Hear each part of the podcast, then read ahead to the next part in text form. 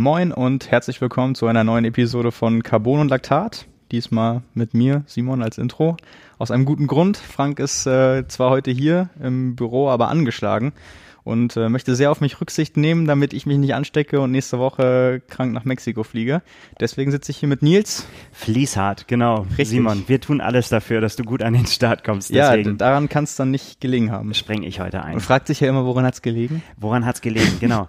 Das, äh, das, das schicke ich dir als Sprachnachricht. Ja, Gleich, äh, das kriegst du dir hoffentlich nicht. im Ziel. Ho hoffentlich nicht. Ja, kannst du dich selber, kannst du dir selber die Fragen vorlesen und dich selber interviewen. Ja, das, wär, das können wir noch machen. Ja. Wär, ich glaube, danach habe ich die Muße nicht mehr dazu, aber zum Glück sind ein paar Leute dabei, die oder da dabei oder da, die ich kenne. Vielleicht können die das noch übernehmen. Das ähm, können wir uns was Lustiges einfallen lassen. Als ein, eingeblendete Sprachmemo für einen Podcast die Woche drauf oder so. so. Ich sollte den Mund nicht so voll nehmen. Besten, besten Ideen hier live geboren, auf jeden Fall. Ähm, ja, wir haben keine Triathlon-Pause im November. Nein. Und äh, wenn wir auf die Liste gucken, ist erschreckend viel los. Ähm, gar nicht so viel in der Rennszene, würde ich mal sagen, sondern eher so alles, was auch drumherum passiert. Also jetzt, ja. wir haben ja letzte Woche schon drüber angefangen, die ersten Trainerwechsel, Sponsoren, äh, Karussell dreht sich auch, all solche Geschichten. Ähm, Karriereenden auch, also unsere, unsere Liste ist heute lang, ja. von allem ein bisschen, neue Veranstaltungen und ähm, ja, genau, von daher würde ich sagen, altbewährtes Prinzip äh, legen wir mh, mm, Wobei, wir haben uns eigentlich dazu entschieden, nicht mit der Rennszene loszulegen, sondern mit einer Meldung, die ja so ein bisschen das nächste Jahr betrifft, nämlich Olympia. Ja. Ja, hau raus. Ja, also jetzt ist, wir, wir wussten ja vorher, wie die Ausgangslage ist. In Deutschland hat über das Staffelverfahren quasi fürs Mixed Relay vier Plätze geholt. Zwei sind davon vergeben, Jonas Schomburg und Laura Lindemann, übers Testevent sich qualifiziert. Und äh, dementsprechend war klar, zwei Plätze sind noch zu besetzen. Und ähm, ja, nach der Saison war jetzt mehr oder weniger auch raus, dass das nicht äh, über Einzelplätze geschehen wird, sondern dass es halt die, die Plätze vom Team sind. Und jetzt ist es ist auch offiziell klar, wann und wie und wo ähm, die Plätze vergeben werden. Also es gab ja auch schon, wir haben ja mit Monaten Vorlauf auch schon drüber gesprochen, dass es dann das Verfahren gibt, sich entweder über ein Einzelranking zu qualifizieren oder halt äh, beim, beim Testevent. Das ist halt nur zwei Athleten von vier möglichen ja. gelungen. Und äh, jetzt ist klar, dass es in einem internen ja, Einzelzeitrennen ja. Einzelzeit-Triathlon. Gibt es dafür einen Namen eigentlich? Wahrscheinlich nicht für das Format. nicht, nicht wirklich. Im, im Radfahren wäre es halt ein Einzelzeitfahren. Ja. Aber bei einem internen Rennen entschieden wird, äh, in Chiembaum, Olympiastützpunkt, ähm, oder Sport, Sportschule Chiembaum. In Brandenburg. Genau, in Brandenburg. Ja. Und ähm, da wird dann quasi ein Mixed Relay Format ausgetragen, aber nicht gegeneinander, sondern jeder der startberechtigten Athleten absolviert die Distanz von, was ist es, 300 Meter, 7 Kilometer oder knapp 7 Kilometer auf dem Rad und 1,9 Kilometer laufen. Ähm, allein in zeitlichen Abständen mit zwei Minuten zwischen den jeweiligen Athleten. Also zu einem Überholprozess wird es da auch wahrscheinlich nicht kommen. Also ja. soll halt wirklich darauf ausgelegt sein, dass äh, jeder sein eigenes Rennen die ganze Zeit über gleichmäßig hoch und äh, unabhängig von irgendeiner Taktik ähm, all out macht, so wie es dann beim Mixed Relay Rennen letztendlich auch sein könnte, wobei da natürlich das Szenario auch, auch auftreten könnte, dass man irgendwie in der Gruppe von Anfang an mit drin ist. Ähm, aber ja, das war letztendlich doch, man, man wusste ja vorher, dass es ein mögliches Szenario ist, aber dass es jetzt letztendlich dazu kommt, dass äh, quasi vielleicht für einige das größte sportliche Ereignis, was sie im Leben erreichen werden, von einem vorsichtig ausgedrückt Wald- und Wiesenwettkampf abhängen könnte, hätten vielleicht im Vorfeld auch viele nicht vermutet. Ja, also vor allen Dingen auch ähm, letztendlich Puh, als ich das gehört habe, da, da haben dann gleich so zwei Herzen in meiner Brust geschlagen. Auf der einen Seite wird es natürlich unfassbar spannend. Also denke ich mir. Also ich, ich glaube, dieses ganze Szenario, auf das es dann da hinausläuft, ähm, das äh, hilft mir kurz, was, was ist wahrscheinlich, wie viele Leute werden da teilnehmen? Wir können ja mal, mal gucken, wer überhaupt startberechtigt ist. Also startberechtigt wären überhaupt für die Olympischen Spiele alle, die beim Olympic Ranking unter den ersten 140 liegen. Ähm, sprich, wenn man die beiden rausnimmt, die schon qualifiziert sind, sind das noch bei den äh, Männern, die übrig bleiben, äh, Lasse Lüers, Justus Nieschlag, Valentin Werns, Jonas Breinlinger, Maximilian Schwetz, über den wir auch noch sprechen werden später, ja. und ähm, Jonathan Zipf liegt auf Platz 147, könnte aber theoretisch Wir wissen ja nicht, wann, wann Cut-Off ist, aber der wäre noch in Reichweite sozusagen, wenn jetzt das beispielsweise nach dem ersten Weltcuprennen des Jahres im Januar noch entschieden wird, dann könnte der noch damit reinrutschen. Äh, genau, das Event findet äh, statt am 28. Mai. Ja. Und äh, die Grundvoraussetzung dafür, dass ähm, Jonas Schomburg und Laura Lindemann ihre Olympiastartplätze quasi validieren, ist, dass sie bis zum äh, 31.03. unter den Top 35 im Olympic Ranking landen. Ja. Ja. Und bei den Frauen ähm, noch Nina Eim, Caroline Pohle, Anja Knapp, Lena Meissner, Lisa Tertsch und Marlene Gomez-Islinger und Annabel Knolle auch noch. Von daher, ähm, ja, da gibt es jede Menge Möglichkeiten und jeweils bei Männern und Frauen ja nur einen Platz zu vergeben. Aber das äh, führt natürlich zu, ja, wie soll man sagen? Also die DTU hat ja auch äh, schon bekannt gegeben, dass dieses Verfahren natürlich mit allem drum und dran sehr aufs Mixed Relay ausgelegt ja. ist. Also äh, es ist ja so, dass die Leute, die sich jetzt qualifizieren, ähm, die Einzelrennen bestreiten und den Mixed Relay Wettkampf. Sprich, wenn man sich jetzt über das Einzel, über den Einzelzeit-Triathlon ähm, qualifiziert, startet man auch im Einzel. Ja. Und äh, das könnte natürlich dazu führen, dass jemand, der jetzt beispielsweise fürs Mixed Relay ein ganz starker Schwimmer ist, ähm, und also verschiedene Konstellationen sind da ja denkbar, die allerdings nicht bedeuten würden, dass es der beste Athlet ist, der am Ende eine Einzelplatzierung holt. Jetzt könnte man natürlich bei den, bei den Frauen ist ja dieses Argument, warum das mehr oder weniger fast egal sein könnte, dass äh, ja immer gesagt wird, nach Laura Lindemann ist erstmal auf dem Niveau nicht viel oder eine große Lücke. Also niemand, wo man sagen kann, das ist auf jeden Fall eine Kandidatin für eine Medaille mhm. oder für eine Top-10-Platzierung. Und dann ist es ja quasi Chancengleichheit für, für alle. Bei den Männern ist es natürlich jetzt der Fall, wenn man schaut, wer noch fehlt, dann ist einer derjenigen äh, auch Justus Nieschlag. Und wenn man so die Ergebnisse anguckt äh, und auch die Konstanz aus den, aus den ganzen Jahren oder auch jetzt über die Saison verteilt, ähm, Jonas Schomburg ist ja schon qualifiziert, war auch der beste Deutsche in, in der WTS. Dann ist Justus Nieschlag auf jeden Fall auch bei der olympischen Distanz und als Einzelathlet derjenige, der die besten Chancen hat und wo man auch sagen muss, wenn der fit ist, also eine Top 10 Platzierung oder eine einstellige Platzierung ist auf jeden Fall möglich. Ist in Hamburg ja dieses Jahr, glaube ich, siebter auch geworden. Und ähm, also da müsste man ganz klar sagen, wenn der Fokus auch da liegt, einen besten Athleten im Einzel hinzuschicken. Natürlich muss derjenige dann fit sein und das muss auch ja. geprüft werden und so weiter. Das ist, das ist schon keine Frage.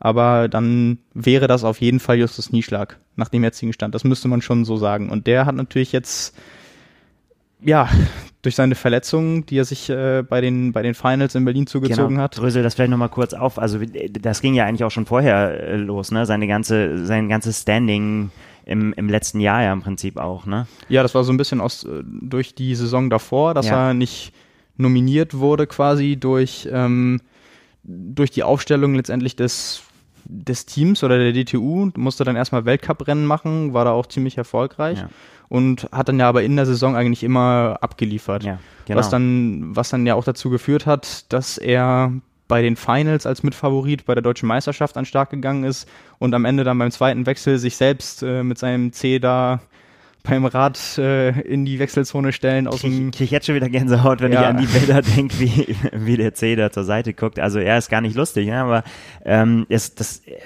was geht in dem vor jetzt? Letztendlich ist ja für den das maximal falsch gelaufen. Also sagen wir mal, der normale Stand, so alles wäre gut gewesen, dann wäre er zum Testevent gefahren, hätte sich hätte da sich direkt qualifiziert, direkt qualifiziert ja. und äh, das Ding wäre gelutscht gewesen. Und jetzt? Und jetzt ist halt so, wenn, wenn es darauf hinauslaufen würde, dass die DTU als wichtigsten Wettkampf bei Olympia die Einzelrennen ähm, aussuchen würde, was sie jetzt offensichtlich nicht getan haben, dann wäre der sicherste Kandidat auch auf jeden Fall Justus Nieschlag bin ich mir ziemlich sicher.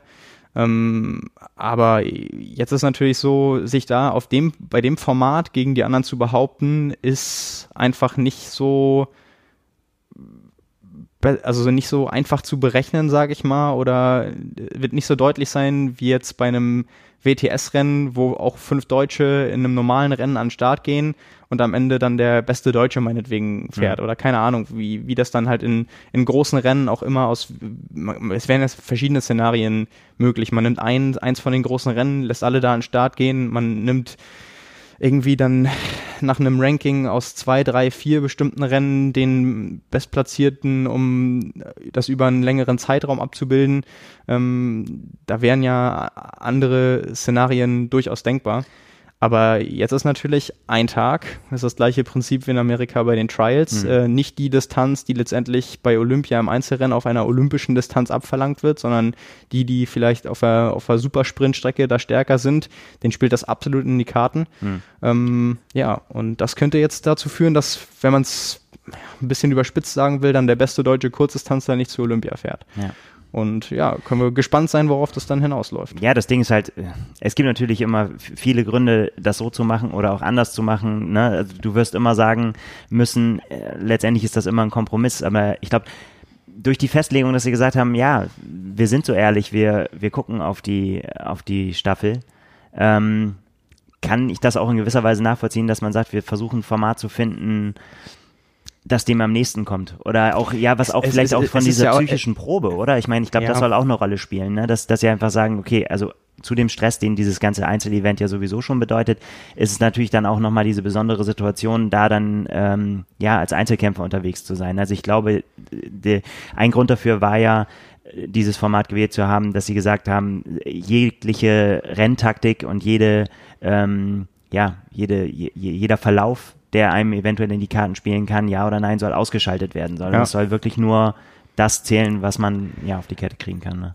Es ist halt so ein bisschen, was halt ärgerlich wäre, ist, ähm, dass man ignoriert, einen Athleten noch zu haben, der auf jeden Fall den, unter den ersten zehn landen könnte. Total, ja, das ja, ist, ähm, also die Ausrichtung ist nicht geht nicht dahin, dass man sagt, okay, wir, also wenn es, deswegen meinte ich gerade den Vergleich, wenn es so wäre wie bei den Frauen, dass man sagt, es ist total offen und ähm, wir haben jetzt gar keinen klaren, sag ich mal, Favoriten ja. oder einen Deutschen, den wir auf jeden Fall hinschicken müssten, ähm, dann wäre es ja auch was anderes. Aber die Vorergebnisse zeigen ja, dass ähm, ja, gut, ich will jetzt nicht von einer Medaille sprechen, das ist, baut vielleicht ein bisschen zu viel Druck auf, aber ähm, dass Justus Nieschlag da, äh, wenn er topfit ist, ganz vorne mit dabei ist, äh, das hat er ja auch über verschiedene Formate schon bewiesen und also es klingt ja jetzt auch ein bisschen so, als wenn er auch bei dem Mixed Relay Format gar keine Chance hätte, sich zu qualifizieren, wenn man jetzt denkt, äh, Deutschland ist Vize-Weltmeister geworden dieses Jahr in ja. Hamburg, wenn man äh, an das Rennen von Justus Nieschlag da denkt, äh, wo er die Lücke noch zugeschwommen hat zu Vincent Louis, da also das war schon extrem stark. Natürlich äh, ist er jetzt dann nicht irgendwie deutlich im Nachteil, aber natürlich wird es ihm mehr entgegenkommen, wenn es jetzt irgendwie über ein Einzelrennen entschieden werden würde, über die olympische Distanz. Ja. Weil da zeigen die Ergebnisse einfach, wenn jemand da noch vorn landen kann, dann ist es jetzt äh, Jonas Schomburg seit dieser Saison eigentlich mit der Konstanz. Ähm, der ist schon qualifiziert und Justus Nieschlag. Das ja. wären dann die beiden. Es ist, vielleicht auch, es ist tatsächlich auch so ein, so ein Tycho-Ding, ne? wie, wie sehr das abschütteln kann, äh, zu sagen so, ja Mann, wenn es besser gelaufen wäre, dann hätte ich das alles schon im Sack gehabt und ja. jetzt muss ich das alles machen. Ähm, ja, ist schon auch, äh, ja, ist so Ja, klar, also so wenn man das so, es gehört halt zum Sport dazu, von daher darf man sich da, darf man vielleicht auch nicht zu hart zu sich selbst sein, aber vielleicht hat ihm das Missgeschick einen deutschen Meistertitel und eine direkte Olympiaquali gekostet. Also, ja.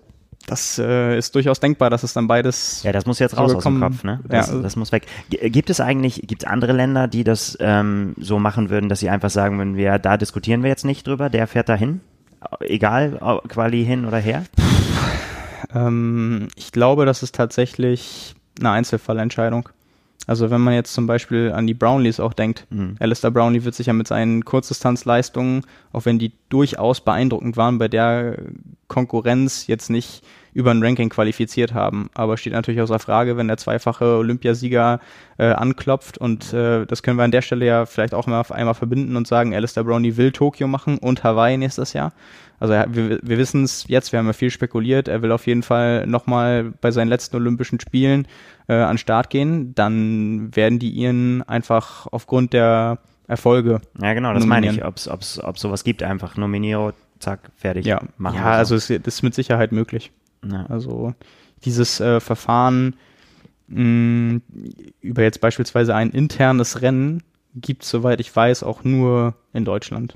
Also zum Beispiel Lisa Norden, die äh, 2012 die Silbermedaille geholt hat bei Olympia, hat am Wochenende das Weltcuprennen das letzte des Jahres kommentiert und hat da auch als Beispiel die verschiedenen Quali-Kriterien genannt und hat dann gesagt, die Deutschen machen zum Beispiel ein internes Rennen, in dem sie die letzten beiden Plätze vergeben. Und da war der Moderator auch ganz überrascht, er hatte das auch noch nicht mitbekommen. Und von daher, es wird überall anders gelöst. Ja. Und ähm, die Schwerpunkte sind unterschiedlich. Und wenn Deutschland halt eine Chance sieht, klar, als Vize-Weltmeister über Mixed Relay vielleicht eine Medaille zu holen und die Chancen halt höher einschätzt, dann sagen sie halt, müssen wir das beste Mixed Relay Team an Start stellen und wenn man, wenn sie dann davon überzeugt sind, dass sie so diejenigen finden, die am stärksten da sein können, auch wenn es natürlich, also wir reden ja wirklich davon, dass am Ende ein, zwei, drei Sekunden entscheidend sein werden, höchstwahrscheinlich.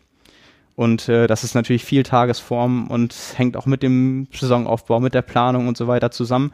Ob das dann wirklich das abbildet, was im Wettkampf auch bei rauskommt, ist, genau. die, ist die andere Frage. Aber auf der anderen Seite muss man auch sagen, für irgendwas muss man sich ja entscheiden. Ja, aber da, das wollte ich gerade ansprechen. Ne? Das ist natürlich auch äh, diese, diese ganze Psychonummer den ganzen Tag. Erstmal, es wird ausgelost, wer wie wann startet. Genau. Dann ist ja. es schon mal, wann, wann ist die beste, ne? wann ist, gucken, sind die Favoriten oder deine vermeintlichen Hauptkonkurrenten, sind die schon vor dir reingegangen, äh, kommen die noch hinter dir? Dann ja. hast du solche Situationen wie zum Beispiel, ja, ich kann, wie du es gesagt gesagt hast, ich kann mich an einen ranziehen oder ich kann irgendwo noch was zuschwimmen oder sagen, irgendwie, das ist mein Ziel da vorne, den, den darf ich mhm. nicht aus den, aus den Augen lassen, fällt alles weg im Prinzip. Ne? Ja. Es gibt keinen Zielsprint, wo du noch ja. irgendwie, das, das muss alles aus dir selber kommen. Ja. Und das ist natürlich auch eine Qualität, die man erstmal haben muss. Ne? Ja, ja, auf jeden ja. Fall. Also wird spannend. Ähm, soweit wir wissen, ist es auch eine öffentliche Veranstaltung. Also man kann zuschauen. Es Frage ist, wie viele das tun werden, aber äh, klar, es ist auch, ja. ist glaube ich an einem Donnerstag, es ist unter der Woche, also ja. das wird keine riesen Zuschauerkulisse. Äh, für die Athleten natürlich sehr sehr schade, weil wie gesagt, äh, Olympia-Quali ist für viele da sicher das größte Ding, was sie erreichen können in ihrer Karriere. Ähm, ja, von daher wir werden auch noch bald die Gelegenheit mal haben, die Athleten selbst zu fragen, was sie davon halten, wie sie sich darauf vorbereiten. Ähm, und dann werden wir bestimmt danach auch nochmal drüber sprechen. Ja. Das wird sicherlich spannend. Ja, auf jeden Fall. Also gerade da mal in die Köpfe reinzugucken, wie es denen damit geht mit dieser Entscheidung. Vielleicht sind sie ja auch gar nicht so unglücklich darüber, man weiß es ja nicht. Also, nee, das ja. stimmt. Kann auch unterschiedlich sein. Also wie gesagt, jetzt um ein Beispiel zu nennen, also jemand wie äh, Jonas Breininger beispielsweise, der wird sich auch sicherlich freuen, äh, dass, dass sowas im Supersprint ausgetragen wird und nicht auf einer olympischen Distanz, weil da mhm. ist halt auch ganz klar, der wurde unter anderem schon für Mixed Relay ähm, für die Rennen nominiert für Deutschland, aber den würde man wahrscheinlich nicht äh, bei einem Weltcup oder Olympiarennen bei der Konkurrenzsituation als ersten über die olympische Distanz mhm. einsetzen. Also da sind ja verschiedene Szenarien denkbar. Von daher werden sich die Athleten da bestimmt nicht einig sein. Aber wann, wann ist das schon so? Ja, äh, bevor wir zur, Renn zur Rennszene kommen, äh, einmal noch unseren Präsentator von dieser Woche. Das ist wieder In Silence. In Silence kommt wie wir auch äh, aus Hamburg und äh, vertreibt hochwertige Rad- und Laufsocken, die zu 100 Prozent in Italien hergestellt werden und äh, unter anderem von Profis getragen werden wie Nils Frommhold, Daniela Bleimel, die da auch ihre eigene Kollektion hat.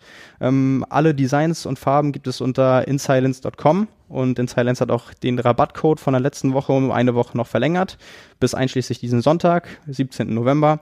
Und äh, der Rabattcode ist weiterhin Carbon15, wie bei Carbon und Laktat, allerdings alles klein geschrieben, die Zahlen 15 als Ziffer direkt hinten dran. Und genau, kann man dann einfach beim Bestellvorgang im Rabattfeld eingeben. Ja, soweit dazu. Und dann steigen wir ein ins Renngeschehen, was immer noch stattfindet. ähm, ja, womit, womit beginnen wir? Mit welchen Distanzen? ja, wie es dir beliebt, Simon. Hau raus. Ja, wo wir gerade schon bei Kurzdistanz waren, ja. können wir ja gleich den, den Übergang einmal machen. Denn äh, gegen Ende des Jahres gibt es auch immer wieder ja, Athleten, die nochmal zum Saisonausklang was Neues ausprobieren oder einfach nochmal, bevor sie sich in die Offseason verabschieden, ähm, ja, Lust haben, einfach mal einen Versuch und einen Schuss ins Blaue zu starten. Wie Leute, die für einen Ironman nach Cozumel fliegen. ähm, ich habe da verschiedene Sachen, Schuss ins Blaue, äh, äh, Off-Season, habe da Dinge gehört, weiß gar nicht, wovon du redest. Aber egal, mach ruhig weiter. Äh, genau, also um bei dem Beispiel jetzt zu bleiben, Kurzdistanzler, die auf die Mittelstrecke gehen zum ersten ja. Mal. Ähm, ja, in dem Fall Martin van Riel und äh, Ashley Gentle. Martin van Riel dieses Jahr auch ziemlich erfolgreich äh, in der WTS gewesen, Belgier. Und Ashley Gentle, die Partnerin von Josh Amberger die letzte Woche im, beim Nusa Triathlon zum siebten Mal die olympische Distanz gewonnen hat. Und äh, ja, die sind beide jetzt äh, zum ersten Mal bei einem Ironman 73 an Start gegangen in China. wir haben gerade schon gerätselt, wie man es ausspricht. Ironman 73 Xiamen, vielleicht. Das war ähm, gut, Simon. Und ähm, ja, wie es mittlerweile auch eigentlich keine große Überraschung ist, äh, beide haben das Rennen gewonnen.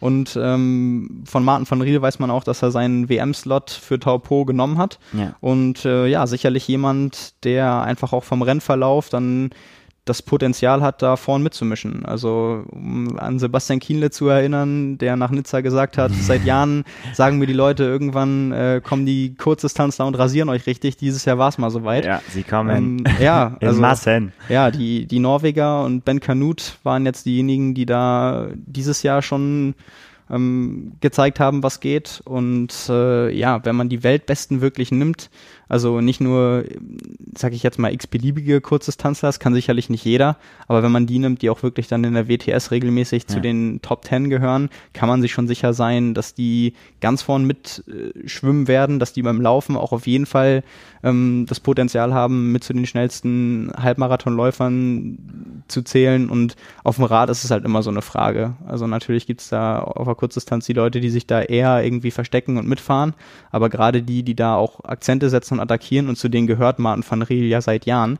Äh, da kann man sich sicher sein, dass die auch mittlerweile Rad fahren können. Ja, und aber wer kann sich auch von den richtig Guten, kann sich auch keiner mehr verstecken, oder? Also nee. Die, das ist ja nicht so, dass, dass sie kein Rad, also das ist, ja. ja nicht mehr. Aber es ist halt eine andere Belastung. Also das hat man halt jetzt, ähm, weil wir wahrscheinlich gleich drüber sprechen werden, bei, bei Cameron Wolf, hm. der jetzt für das erste Mal beim Weltcup gestartet ist, auch gesehen, wenn man sich da die, die Leistungskurve von seiner Aktivität anguckt äh, und dass man neben den Ironman Hawaii legt, dann sieht man halt natürlich, das eine ist eine Anforderung, möglichst lang einen möglichst gleichmäßig und hohen Power-Output zu liefern und das andere ist antreten, abstoppen, antreten, abstoppen und immer wieder Beschleunigung und viele Spitzen. Also es sind schon andere Anforderungen. Klar, aber ich meine, glaube, wenn du das kannst, ne? wenn du das überlebst, dann bist du doch wie gemacht dafür, irgendwie auf die längeren Sachen zu gehen. Ja, weiß ich nicht. Ich, äh, das ist, ähm, also Mitteldistanz eher ja, ja. bei Langdistanz ist nochmal was anderes, genau. glaube ich für viele, aber ja, das, das stimmt schon. Aber gerade Martin van Riel, ähm, der immer wieder auch auf dem Rad so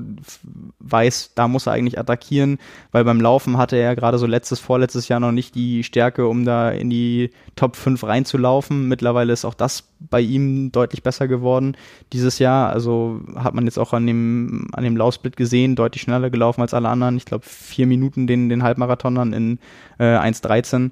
Und ähm, ja, da muss man auch sehen, dann beim, beim Rennverlauf, äh, Josh Amberger ist Zweiter geworden und äh, jemand, der ja sonst immer vorne wegschwimmt, äh, diesmal zusammen mit Martin van Riel und Martin ja. van Riel dann ganz knapp als Erster aus dem Wasser gekommen.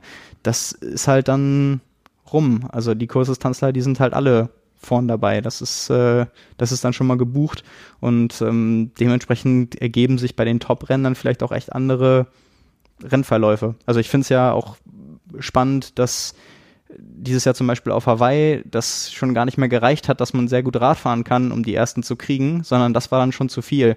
Also das wird sich ja nicht ändern, wenn jetzt irgendwann die, die Kurzdistanz danach kommen.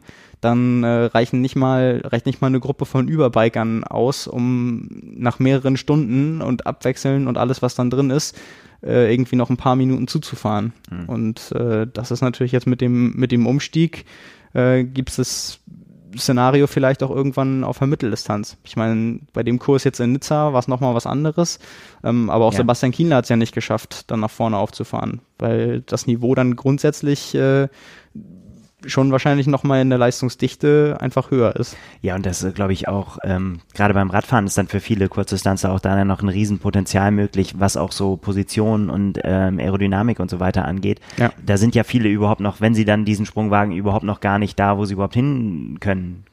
Gustav Eden ist das Beispiel. Ne? Ja.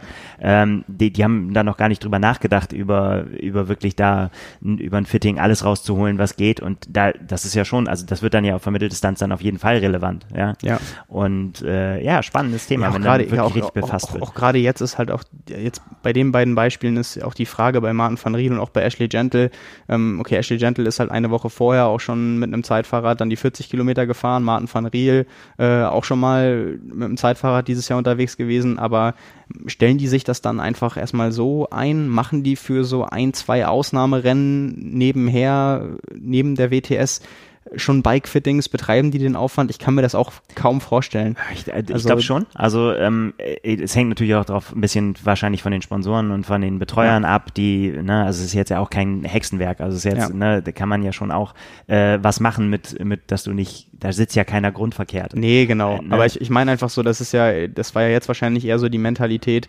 okay, äh, letzten beiden Rennen des Jahres, wir machen das einfach mal und äh, nicht so, ja. okay, Saison-Highlight und wir holen alles raus. Das wird sicherlich nächstes Jahr zu 73 WM äh, anders aussehen. Bei Ashley Gentle weiß man jetzt noch nicht, ob sie starten wird. Da haben wir noch nicht mitbekommen, ob sie den Slot genommen hat oder nicht. Aber Martin van Riel ist auf jeden Fall dabei. Um die Podien noch abzurunden, ähm, Tim Reed ist Dritter geworden, auch ein bekannter Name, Vorjahressieger Kevin Collington auf Platz 4 und äh, im Frauenrennen hinter Ashley Gentle Leslie Smith und äh, Frankie Sanyara, Sanyana, oh Gott, aus Großbritannien und auch relativ deutlich äh, dann der Vorsprung von Ashley Gentle gewesen, schnellste Laufzeit des Tages und äh, fast fünf Minuten Vorsprung. Mhm. Also äh, muss man auch fairerweise sagen, war jetzt vielleicht nicht das äh, Rennen, was am besten besetzt war. Aber ja, da können wir gespannt sein, wie viele da noch folgen und was auch aus denen jetzt äh, zukünftig ja. wird, die den Sprung jetzt gemacht haben. Ja, es bleibt doch spannend, das ist doch gut. Ja. Ja, wir waren gerade schon bei Cameron Wolf. Also spannend war es da nicht, aber es war auf jeden Fall interessant. ja. ja, das ist, äh, das ist echt ein, finde ich, ein spannendes Grundsatzthema. Total. Also, was soll das? Vielleicht müssen wir ganz von vorne anfangen. Wir saßen ähm, in Hawaii nach dem Rennen in der Männerpressekonferenz und auf einmal fing er an, äh, was von Kurz Kurzdistanz zu erzählen und wir haben uns alle angeguckt und haben gesagt, von was redet er? Ja. ja und ähm, Sebastian Kien hat, glaube ich, zu ihm, er hat erst hat er, glaube ich, so ein bisschen um heißen Brei rumgeredet und dann hat Sebastian, ich, also Wortlaut weiß ich nicht mehr, aber zu ihm gesagt, irgendwie so, ja, dann mach's doch jetzt offiziell, dann hau doch raus. Und dann hat er was erzählt, Simon. Ja, dass er ähm, Olympia so toll fand damals, vor 15 Jahren, äh, dass er dann gerne nochmal zurückkehren möchte und äh, es noch versuchen will, kurzfristig als Triathlet zu den Olympischen Spielen äh, 2020. Wir haben ja auch im Podcast drüber gesprochen und äh, ja, jetzt hat er auch dann direkt ernst gemacht und sein erstes ITU-Weltcup-Rennen absolviert, das letzte des Jahres in der Dominikanischen Republik, äh, in Santa Dominico, glaube ich, heißt es, der schöne Ort.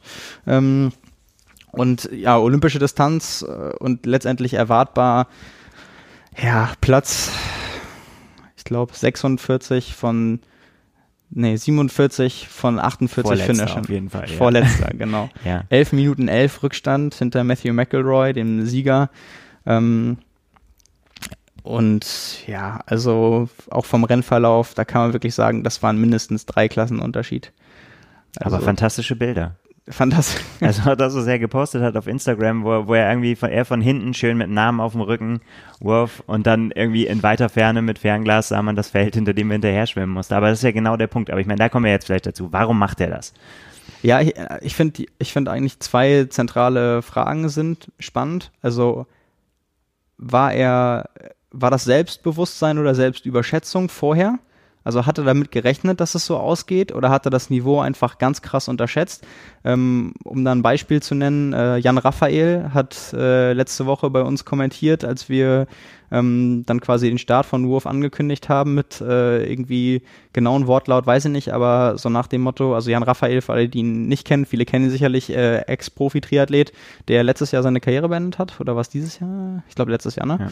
Und ähm, hat dann kommentiert mit, äh, es mag vielleicht für viele irgendwie spannend äh, sein und interessant, wenn äh, jemand wie Wolf die Klappe aufreißt. Äh, ich find, hingegen finde es eher respektlos oder es zeigt, dass er keine Ahnung von dem Niveau hat und äh, dass er höchstens das Niveau von der zweiten Bundesliga hat. Und äh, letztendlich an den Ergebnissen muss man jetzt auch wirklich sagen, das trifft so ein bisschen den Nagel auf den Kopf, weil äh, Wolf hat wirklich in allen Disziplin einstecken müssen. Also war beim Schwimmen zwei Minuten schon hinterher, was ja eine Ewigkeit ist, wo du auch weißt, das wirst du beim Radfahren, ganz egal wie viel Watt du trittst, nicht zufahren können. Das Interessante ist auch, selbst auf dem Rad, er war dann allein unterwegs, hat drei Minuten verloren.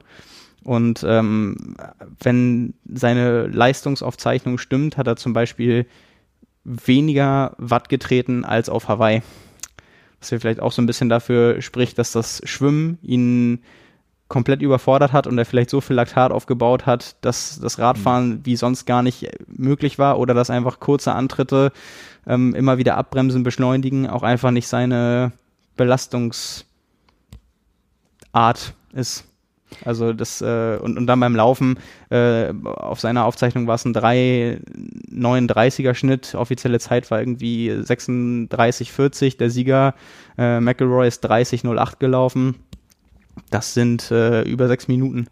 Also das ist dann einfach schon bei Rennen, wo teilweise innerhalb von, also selbst auf der olympischen Distanz, teilweise innerhalb von ein, zwei Minuten Dutzend oder Dutzende Athleten kommen, ist dann einfach, da sind die Zielinterviews schon längst geführt ähm, und dann kommt noch jemand so ins Ziel. Ja. Und äh, deswegen, um darauf zurückzukommen, ich frage mich halt, war ihm das vorher klar? Hat er vielleicht gedacht, er kann besser abschneiden und äh, hat deswegen auch die Ansage gemacht?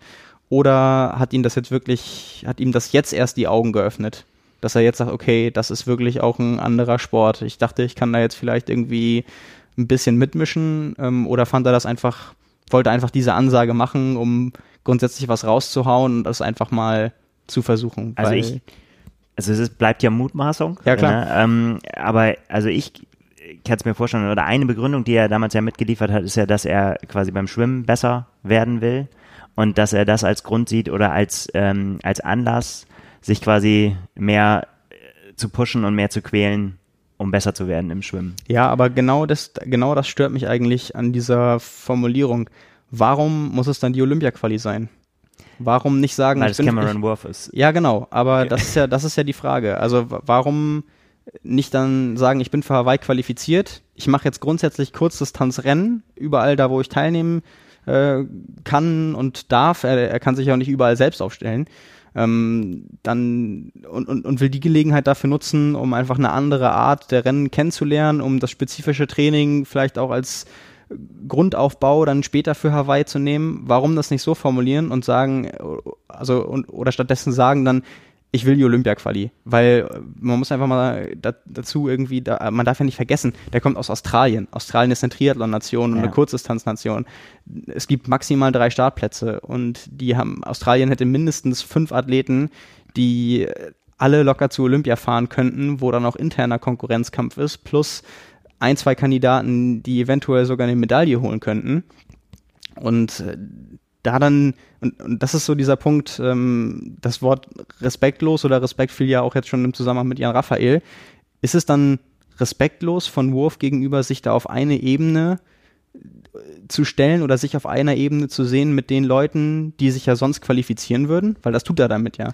Also das impliziert ja, dass er sagt, wenn ich will mich qualifizieren, das heißt, ich traue mir zu, mindestens genauso gut zu sein wie die anderen, die jetzt gerade auf den Quali-Plätzen sind. Und das ist halt, finde ich, also das finde ich nämlich auch, das ist ziemlich anmaßend allen Kurzdistanzlern gegenüber. Ich also glaub, so nach dem Motto, ich komme da jetzt mal von der Langdistanz und da bin ich ja ziemlich gut und Radfahren kann ich sowieso besser als ihr alle und ich äh, komme jetzt und für mich reichen auch ein paar Monate, um mich zu qualifizieren und das mache ich schon. Und das glaube ich ist komplett nicht das, was er denkt bei das der Sache. Ich, das glaube ich nämlich auch ich nicht, aber wa warum dann sowas? nicht an so an so eine Sache ran. Also ich glaube, so wie ich ihn auch kennengelernt habe, ist, es, ist das jemand, der sagt irgendwie, hey, wenn ich nicht immer ständig sagen würde, ich will Ruderer werden, ich will zur Olympia und danach sagen würde, hey, ich will Radfahrer werden und dann will ich Triathlon Triathlet werden und dann sagt er auch, ja, ich will Hawaii gewinnen und nicht sagen so, ja, ich will mich als Triathlon-Profi etablieren und dann mal schauen, sondern der denkt nicht darüber nach, der pusht sich mit solchen Zielen, ob die einzuhalten sind oder nicht. Ich glaube, das ist in dem Moment völlig egal. Und ich glaube, es ist auch überhaupt gar nicht so, dass er gedacht hat, ähm, dass er da mitspielen kann und dass er sowieso so gut ist, ähm, sondern dass er einfach sagt so, hey, denken sie groß. Und ich, ich hau das jetzt einfach mal raus. Und deswegen auch das Gleiche. Wahrscheinlich hatte das vorher mit, haben die das untereinander schon zehnmal bekaspert und alle haben ihm einen Vogel gezeigt. Und ja. dann hat er selbst davon angefangen ja. und dann haben sie gesagt, ja, dann hau doch, dann sag jetzt. Ja. Und dann haut er das Ding raus und ähm, wo für mich der Punkt kommt, wo ich das nicht nachvollziehen kann, warum das respektlos sein kann. Er stellt sich dann ja dahin und zieht's durch und macht sich ja zum Horst. Genau, und das ist, und das ist halt die, die Frage oder die, die spannendste Frage, die ich mir dabei stelle. Macht er sich dann selbst lächerlich oder ruiniert er so ein bisschen damit auch sein, sein Ansehen, wenn er das jetzt echt monatelang noch probieren sollte und sich jedes Wochenende da bei einem Rennen hinstellt und immer vorletzter oder manchmal letzter und zehn Minuten nach allen ins Ziel kommt. Also ja, aber ist das nicht das, was wir, was man immer wieder sagt und so, Leute, ihr müsst was wagen, ihr müsst einfach mal auch mal mal äh, Sachen, die man sich nicht vorstellen kann, äh, angehen und sagen, irgendwie so, ich versuche das jetzt einfach mal. Ja. Meine, Yoda hat gesagt, es gibt kein Versuchen, aber Ja. ich glaube, es ist gar nicht das Ding. Ich glaube, es geht ihm gar nicht darum, ob er sich wirklich qualifiziert oder nicht. Er will das jetzt, er will das jetzt durchziehen. Ja, ich, Und, ich glaube äh, ich glaub, ich glaub auch nicht, dass es von ihm in irgendeiner Weise despektierlich gemeint ist den anderen gegenüber. Aber jetzt, deswegen meine ich, jetzt denk einfach mal an die Kurzdistanzler, die dann da sind, die einfach sehen, okay, der kommt jetzt, macht so eine Ansage. Ich kann mir bei denen auch gut vorstellen, dass die einfach darüber lachen und so sagen, ja, dann komm mal. Oder, oder Dann sich komm- pushen lassen im dann Gegenteil. komm mal und werd so, ja, Letzter. dann, dann treten wir dir in den Hintern und dann gucken wir mal. Ja, genau. Aber Äh, halt, ist halt auch auch grad, okay. aber halt auch gerade die Leute, die deutlich bessere Leistungen bringen als er und es nicht schaffen, sich zu qualifizieren und die Leute, die deutlich mehr oder äh, auf der Kurzdistanz unterwegs sind, alles für den Sport investieren und gar nicht mal die Chance bekommen, bei den wichtigen Quali-Rennen irgendwie an den Start zu gehen und sich zu qualifizieren. Also die aber so einen großen Aufwand betreiben, für die das quasi alles ist und dann kommt einer und macht irgendwie solche Sprüche und so weiter. Ich, ich weiß nicht, wie die das finden. Da, also das ist, das ist halt auch, das ist so eine, eine Sache. Und klar, wenn er sich da jetzt jedes Wochenende fertig machen lassen will, vor allem, ich ich find's, ich find's halt so, ich weiß nicht, ich, auf der einen Seite finde ich es immer cool, wenn jemand Ansagen macht, aber ich glaube, es ist ein grundsätzlicher Unterschied, ob jemand wie Jan Frodeno zum Beispiel sagt, 2016, ähm, ich will eine Weltbestzeit aufstellen, oder ob Christian Blumfeld äh, vorm 73 Bahrain sagt, äh, ich will, ich trainiere die ganze Zeit darauf hin, 3,10 im Halbmarathon zu laufen und das kann ich und wenn ich das mache, dann bleibe ich unter 3,30. Ähm, weil das kann beides schiefgehen. Da, Ja, ja, klar. Aber das sind Projekte, die nicht von vornherein zum Scheitern verurteilt sind. Und bei Cameron Wolf war einfach klar, das wird, es gibt kein Szenario, wie das klappen kann. Es war einfach eine An Ansage, Absolut. wo, wo, wo nach dem Aussprechen klar war, dass ähm, es gibt, es, es wird einfach, das wird nicht passieren. Und auch so dieses Argument, wer hätte vor drei Jahren gedacht, ähm, dass Cameron Wolf mal auf Hawaii einer der Favoriten sein wird und schon drei Jahre später Top 5 jetzt. Das waren drei Jahre Langdistanztraining mit einem Hintergrund als Profi-Radfahrer, wo die Belastungen, die gefordert sind, viel enger beisammen liegen. Ja. Und jetzt reden wir davon, dass er sich quasi innerhalb der nächsten vier Monate über Resultate qualifizieren müsste, bei einem völlig anderen Anforderungsprofil. Das ist auch ein Zeitraum, der dann nicht ausreicht. Also es ist ja nun nicht so, dass Ja, er jetzt klar. zwei Jahre sich vorbereiten kann. Und ich weiß nicht, da Aber wir freuen uns doch alle darüber, darüber, wie er ist, über seine, seine Auftritte, äh, seine, seine Art, äh, ja, mit seiner lockeren Art dahin hinzugehen, an alles ranzugehen, auch einfach an alles easy ranzugehen. Ich habe ihn dieses Jahr in, in, in Rot gesehen, alle haben sich äh, verrückt gemacht, es hat angefangen zu regnen, alle haben da gestanden, haben ihre Räder poliert und der stand wirklich zehn Minuten fast bevor es losging, immer noch im Pulli unterm Baum und hat gesagt, warum soll ich mich in den Regen stellen? Dann hat er sich ganz cool sein Neo übergezogen und los ging's. Und Ja. so, so geht er halt an alles ran. Und so geht er halt auch eben an sowas ran und sagt, ich muss besser im Schwimmen werden, wäre doch cool, wenn ich mich, wenn ich das so mache. Ja, komm her, dann zähle, dann setze ich mir das größtmögliche Ziel und dann schauen wir mal, wohin es mich führt. Und Ja, wenn es in die Hose geht, ist doch egal. Ja, genau, das hat er ja auch gesagt. Wenn es Ja. ganz schlecht läuft, dann schaffe ich es nicht, aber kann hoffentlich schneller schwimmen. Aber trotzdem bei, bei der Ansage, ich fand halt, die, die war ein, ein drüber, weil, weil, weil es einfach so klar war. Es war, es ist nicht spannend. Also es ist einfach, das Ja. war wirklich nur zum, zum Kopfschütteln. Andere Sachen sind ja okay. Gewagte Aussage. Ähm, da muss man mal schauen. Also wenn so jemand ja, sagt, klar. Hawaii gewinnt, dann gehst du halt dann die Szenarien durch und sagst, wenn der mit zehn Minuten Abstand vom Rad kommt, dann den Lauf seines Lebens hat, Ja. so vielleicht, wenn alle anderen einen schlechten Tag und so, also da gibt es noch, da ver versuchst du an, anzufangen, dir was zurechtzulegen, wie das klappen könnte. Ja. Und jetzt war es ja wirklich so, okay, da musste man einfach lachen. Das ist, Ja, gut, aber und, ja. und jetzt, jetzt frage ich mich halt, wo ihm äh, spätestens jetzt klar ist, äh, dass das erstmal drei Klassen Unterschied sind, ob er das weiterverfolgt, das weil er auch sehen, ja. auch gesagt hat, er macht erstmal eine Pause, es sind jetzt auch keine Weltcuprennen mehr, es würde erst wieder Mitte Januar in Kapstadt losgehen mit einem Weltcuprennen. Ähm, ob er dann da antritt, außer Winterpause mit Kurzdistanztraining oder ob er jetzt irgendwie sagt, okay, ähm, ich mache im Training vielleicht was anders und äh, setz Schwimmschwerpunkte, aber mach dann da jetzt keine Rennen mehr, weil da habe ich auch keinen Bock drauf. Wir werden sehen. Ich finde es ich find's gut, ich, aber le- letztendlich kann man das natürlich auch äh, von verschiedenen Warten sehen. Ähm, meine Meinung, er tut da niemandem weh außer sich selbst und äh, das finde ich sehr unterhaltsam. Ja, schauen wir mal, wie das weitergeht. Gut. Um das Rennen äh, einmal komplett zu machen, ich sehe auch gerade, er war 47. von 48, die ins Ziel gekommen sind. Und Äh, bester Australier. Genau, bester Australier Ja. und einziger. Ja. das ist die große Kunst. Man muss das dann, das Unwichtige muss man dann verschweigen Genau. am Ende. Ja. Kann er sich jetzt in seine Biografie schreiben. Ja. Be bester Australier beim Weltcuprennen in der Dominikanischen Republik. Beim Premierenrennen. beim man- beim ersten, bester Genau. Australier beim ersten mit. So, ja, man muss es nur drehen und wenden, wie man es braucht. absolut. Ja, Genau, um das Männerrennen noch einmal komplett zu machen, es gab ein komplett amerikanisches Podium. Matthew McElroy, ähm, der das Weltcup-Triple geholt hat, hat in den drei Wochen zuvor schon die beiden Weltcuprennen in Japan jeweils gewonnen. Äh, vor Kevin McDowell und Morgan Pearson und äh, ja auch spektakulär hinter den ersten dreien, äh, die alle aus Amerika kamen, kamen dann drei Schweizer, also von vier bis sechs, äh, Max Studer, Florian Salvesberg und Adrian Briffert und äh, Tim Hellwig, einziger deutscher Starter, ähm, auf Platz 11 auch äh, ziemlich gute Leistung. Bei den Frauen war es dann auch relativ spektakulär. In Andrea Hewitt äh, gewonnen. Nicht nur, dass sie mittlerweile schon 37 Jahre alt ist, ähm, sondern weil sie quasi nur gewonnen hat, weil Taylor Nipp, die dann Zweiter geworden ist, äh, eine 15-sekündige Zeitstrafe bekommen hat und dann quasi anhalten Autsch. musste auf der letzten Laufrunde Autsch. und dann überholt wurde.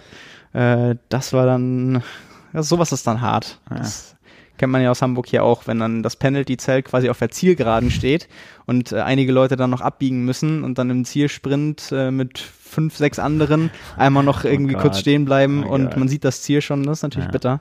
Ähm, drittplatzierte Claudia äh, Rivas aus Mexiko und Marlene Gomez-Islinger, einzige deutsche Starterin, hatte einen technischen Defekt auf dem Rad und hat das Rennen deshalb nicht beendet. Ja, so viel zu So. Santo Domingo.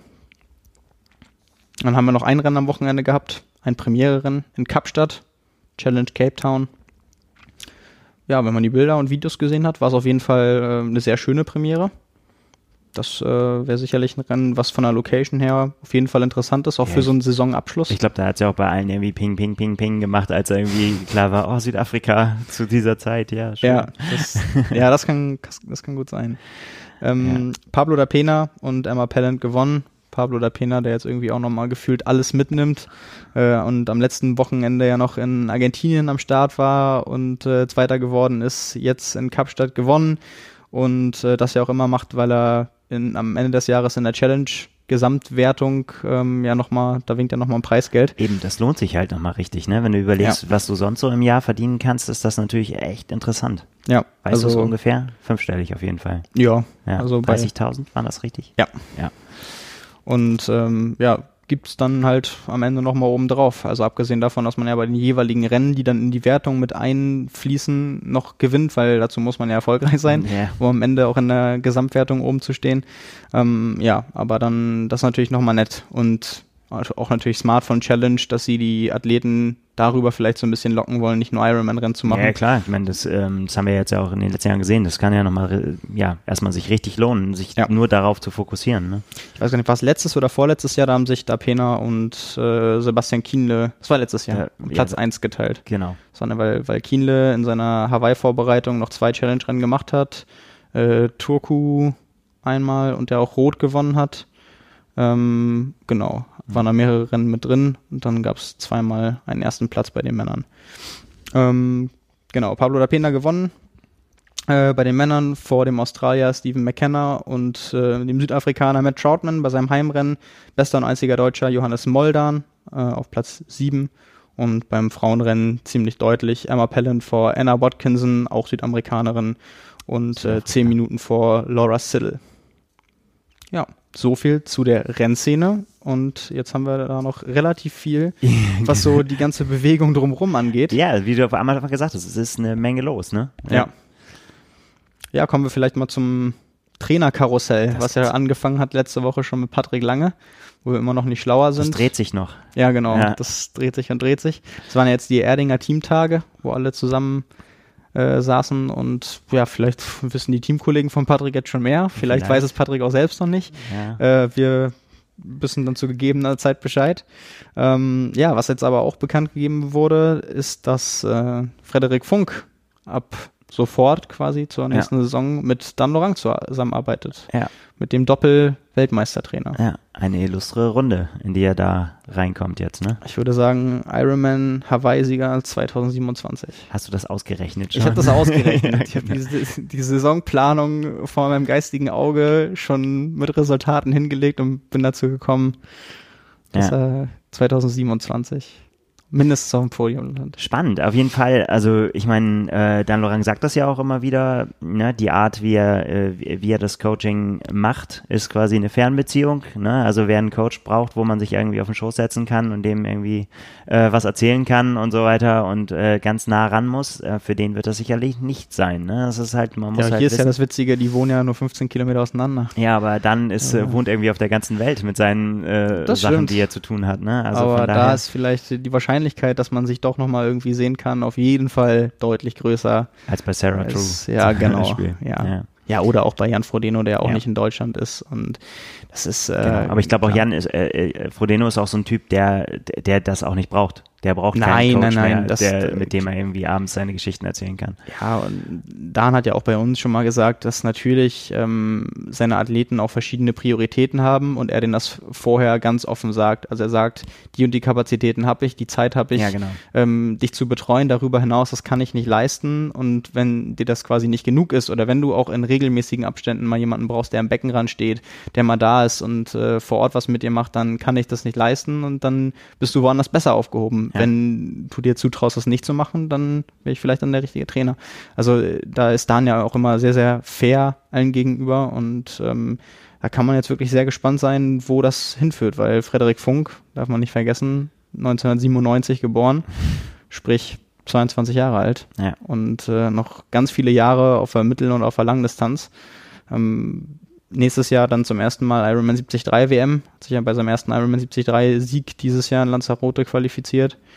Und ja, da, das ist wirklich interessant, wo die Zusammenarbeit hinführt, weil man sich natürlich auch fragt, es gibt viele Sportler, die machen einfach schon so lange Leistungssport auf hohem Niveau, die sind irgendwann in einem jungen Alter auch schon fast austrainiert. Also da Mhm. sind dann keine Sprünge mehr möglich. Und wenn man bei dem Niveau, das Frederik Funk jetzt schon hat, ähm, wenn man da mal noch bedenkt, dass vielleicht noch Leistungssprünge möglich sind. Also sicherlich muss man sagen, am ehesten wahrscheinlich noch beim Laufen. Also auf, auf dem Rad schon eine absolute Granate, schwimmt auch immer vorn mit. Ähm, dass er die ganz großen Mitteldistanzen nicht gewinnt, wird am ehesten noch daran liegen, dass er drei, vier Minuten von den richtig guten vielleicht beim, beim Halbmarathon bekommt. Mhm. Und ja, wenn ja, hat auf jeden Fall noch ganz viele Jahre, um da auch noch auf das Niveau zu kommen. Genau, weil äh, das ist auch so ein bisschen der Punkt. Ist das dann schon jetzt schon fast so ein bisschen gefühlte Ungeduld? Dass, das heißt irgendwie, ich, ich muss jetzt die Sprünge machen also ich, und auch ich muss sie jetzt machen? Ich glaube, es ist einfach der richtige Zeitpunkt. Also ich glaube, äh, wie lange hat er mit Roland Knoll zusammengearbeitet? Neun Jahre, glaube Ja, ich, waren es. auf jeden Fall. Ja, und äh, quasi sein komplettes Leben als Leistungssportler, was ja dann auch als 22-Jähriger, wenn man bedenkt, dass es dann so viele Jahre waren, schon ziemlich früh begonnen hat. Der hat ja auch äh, die ganze Ja. Entwicklung von Deutschland Cup-Rennen in der Jugend und so mitgemacht. Und dann, dann muss man ja auch sagen, er, er stand ja jetzt durch sein, seine, sag ich mal, Mitgliedschaft im Erding Alkoholfreie Perspektivteam auch erstmal so vor dem Scheideweg, ähm, Profisport, ja, nein, also ausschließlich Ja. Profisport. Und äh, diese Saison war ja auf jeden Fall die absolute Bestätigung, ähm, dass er das Niveau hat und dass er auch jetzt schon zur erweiterten Weltspitze mindestens gehört. Und ähm, dann wird er wahrscheinlich für sich auch gesehen haben, okay, das ist der Weg, den ich erstmal mindestens mittelfristig gehen möchte und den möchte ich dann so gut gehen wie möglich. Mhm. Und dann ist natürlich jetzt, wenn man die Entscheidung gefällt hat, äh, auch das natürlich klug zu sehen, wie baue ich am besten das Team um mich herum, was mich dabei möglichst effizient und langfristig unterstützt. Genau. dann- Und ja. da ist ja auch einfach als Nachwuchssportler, ich habe es ja gerade schon angedeutet, Dan Lorang jemand, von dem man weiß, der ist auch nicht darauf aus, jetzt äh, vielleicht 2020 die Saison des Lebens schon hinzulegen, sondern der hat im Kopf, dass so jemand noch 10, 15 Jahre vielleicht mit Langdistanz äh, Profisport vor sich hat und wählt dann wahrscheinlich auch den Aufbau, der nicht darauf aus ist, ein halbes Jahr später die beste Leistung abzurufen und dann in der nächsten Saison entweder verletzt oder ausgebrannt zu sein. Und ähm, ich könnte mir auch einfach vorstellen, dass das so ein Mitgrund war. Ja. Wäre mal spannend zu wissen, wie oft bei Dan jetzt das Telefon klingelt. Irgendwie so. Ähm, weil das ist halt eben die Frage, ne? Wie vielen, wie vielen Athleten geht das durch den Kopf irgendwie, dass man sagt, ich meine, das äh, steht ja schon, es ist ja jetzt nicht erst seit seinen jetzigen Erfolgen, aber jetzt steht ja. er natürlich auch total in der Öffentlichkeit, ne? Eigentlich was, ja. was, was früher. Ist ja auch kein Geheimnis, dass da sicherlich deutlich mehr Athleten anfragen werden, als letztendlich Zusammenarbeiten ja. zustande kommen, aber umgekehrt ist natürlich auch aus Trainerperspektive Frederik Funk jemand, mit dem das wahrscheinlich unheimlich Spaß machen wird, zusammenzuarbeiten, einfach ja. weil so viel noch möglich ist, weil da viele zusammen oder viele Jahre Zusammenarbeit noch winken und ähm, dass jemand ist, der ja, im Alter von 22 kann man ja schon noch irgendwie von gute sportliche Ausbildung genossen hat, weil letztendlich ist er ja erst seit zwei, drei Jahren äh, komplett da raus und war ja noch Nachwuchssportler auch in der DTU. Ja. Und ähm, das ist natürlich auch aus Trainersicht etwas, was man irgendwie sich für eine Zusammenarbeit wünscht. weil äh, jeder ja. Trainer sagt ja auch irgendwie immer, dass das Wichtigste ist Kontinuität und wenn du es richtig machen willst, dann brauchst du halt Jahre und nicht Monate und nicht nur eine Saison oder zwei, sondern im Idealfall wirklich einen Plan, der länger dauert. Ja. Siehe Anne Haug, siehe Jan Frodeno. Und dann kann das auch funktionieren. Und ja, wir haben, wir haben noch jemanden, Andi Böcherer. Ja. Arbeitet nicht mehr mit Luber Spieleck zusammen. Kleiner Facebook, nicht Facebook-Post, Instagram-Post, ne? Ähm, Sie bleiben Freunde, aber gehen nicht zusammen, äh, gehen nicht zusammen weiter die, äh, die Karriere. Ja, waren auch äh, lange, ne? Ja, ich weiß nicht wie lang, ja. aber das, äh, ja, wenn Luber Spielek vorher auch Sebastian Kienel trainiert und jetzt noch Maurice Clavel, Peter Hemmerich, Richard Wager. Also sind auch auf jeden Fall noch Top-Athleten da. Aber auch spannend, wo Andi Böcherer jetzt hingeht. Weiß ja. man auch noch nicht. Ich stelle es mir auch total äh, schwierig vor, weil letztendlich, ich meine, das hat Sebastian Kiene ja auch schon gesagt, dass er sich das alles andere als leicht gemacht hat, den Wechsel äh, zu Philipp Seib, weil weil es einfach ja auch so eine so eine krasse Beziehung ist, glaube ich, ne? Also gerade wenn man auch, es ist ja nicht so, dass jahrelang nichts ging und dann sagt man irgendwie so, jetzt beende ich das mal alles, ja. sondern ne, da sind ja die Erfolge, die du auch gefeiert hast und die hast du ja zusammen gefeiert mit ja. dem, was du zusammen gemacht hast und da dann den Punkt zu finden, zu sagen irgendwie so, ich wir ja, wir, wir gehen getrennte Wege und können es aber noch in die Augen gucken. Das ist äh, ganz schön hart, glaube ich. Ja. Ja, jetzt gerade irgendwie auch nach, nach der, die Saison lief ja auch nicht wirklich gut für hm. Andi Böcherer. Also die beiden wichtigsten Rennen in Rot und Hawaii waren einmal eine Katastrophe und einmal eine Vollkatastrophe. Ja, mit und Umständen auch, die ja. Genau, und, und, da, ja. und da muss man ja auch dazu sagen, das ist natürlich nicht so wie beim Fußball, dass man in erster Linie dann sagt, ja, Trainer, du hast jetzt Schuld, sondern irgendwie, ähm, Andi Böcher hat es vorher war ja gesagt, in Rot war es dann die Verpflegung, war es der Magen und auf Hawaii hat er Krämpfe direkt nach dem Schwimmen bekommen. Und inwiefern das ja, seine, seine, Zahn, Zahn genau, genau, seine Zahnproblematik noch mhm. äh, damit reingespielt hat, weiß man ja auch nicht. Also sicherlich nicht etwas, wo man sagt, okay, äh, da ist gar kein sportlicher Erfolg zu sehen und da braucht man einfach äh, sofort Veränderungen und da muss ja der Trainer und das System für verantwortlich yeah, das sein. Ja so nicht, ja. Genau, weil, weil auch Andi Böcherer ja vorher gerade auf der Mitteldistanz dieses Jahr starke Ergebnisse erzielt hat. Zwei 73 Rennen gewonnen, in der Hawaii-Vorbereitung noch Zweiter beim Ironman 73 Santa Cruz. Also das war einfach bei den beiden Langdistanzen dieses Jahr teilweise sehr, sehr unglücklich, mhm. die Umstände im Rennen und auch davor. Ja, und mal sehen, was für neue Impulse er, sich da holt jetzt ja. in Zukunft. Weil er hat ja auch äh, nicht mehr so viele Profijahre vor sich. Vielleicht noch zwei, drei, wenn er es dann bis knapp 40 machen möchte. Und auch nochmal jetzt die letzten Jahre vielleicht was, was Neues zu versuchen. Ja ja, mal schauen, welche, welche Trainer, Athletenwechsel da noch so Noch so dran sind, ja, wir Vielleicht. bleiben dran. Wie gesagt, das Karussell dreht sich noch, also geht noch ein bisschen was. Das Karussell dreht sich auch bei den Sponsoren, beispielsweise bei Gustav Iden. Oh, das war ja eine Überleitung wie gemalt jetzt. Der, der jetzt ja. von Giant gesponsert wird. Er hatte tatsächlich jemanden gefunden, der ihm ein Fahrrad geben möchte. Und, ja. und die kommen passenderweise aus, aus, Tai Taiwan. aus Taiwan. Der größte Fahrradhersteller der Welt. Ja, und äh, werden ihm wahrscheinlich jetzt auch als neuen Volkshelden ein gar nicht so schlechtes Angebot gemacht haben. Ja, jetzt musst du es auflösen. Ja, Gustav genau. ist gerade in Taiwan ja. oder vielleicht auch schon wieder auf der Rückreise für mehrere Tage direkt aus dem Höhentrainingslager aus der Sierra Nevada rübergeflogen. um einmal den Tempel zu besuchen, wo er denn quasi ursprünglich hätte seine Kappe kaufen müssen, wenn er sie nicht auf der Straße gefunden hätte Ja. in Tokio. Ähm, und äh, letztendlich für die Präsentation und Vorstellung bei seinem neuen Sponsor Giant. Und ja, die Bilder waren sehr spektakulär. Ja, Also kein Triathlet würde in Deutschland so empfangen werden, außer nach einem Hawaii-Sieg. wenn du Glück hast.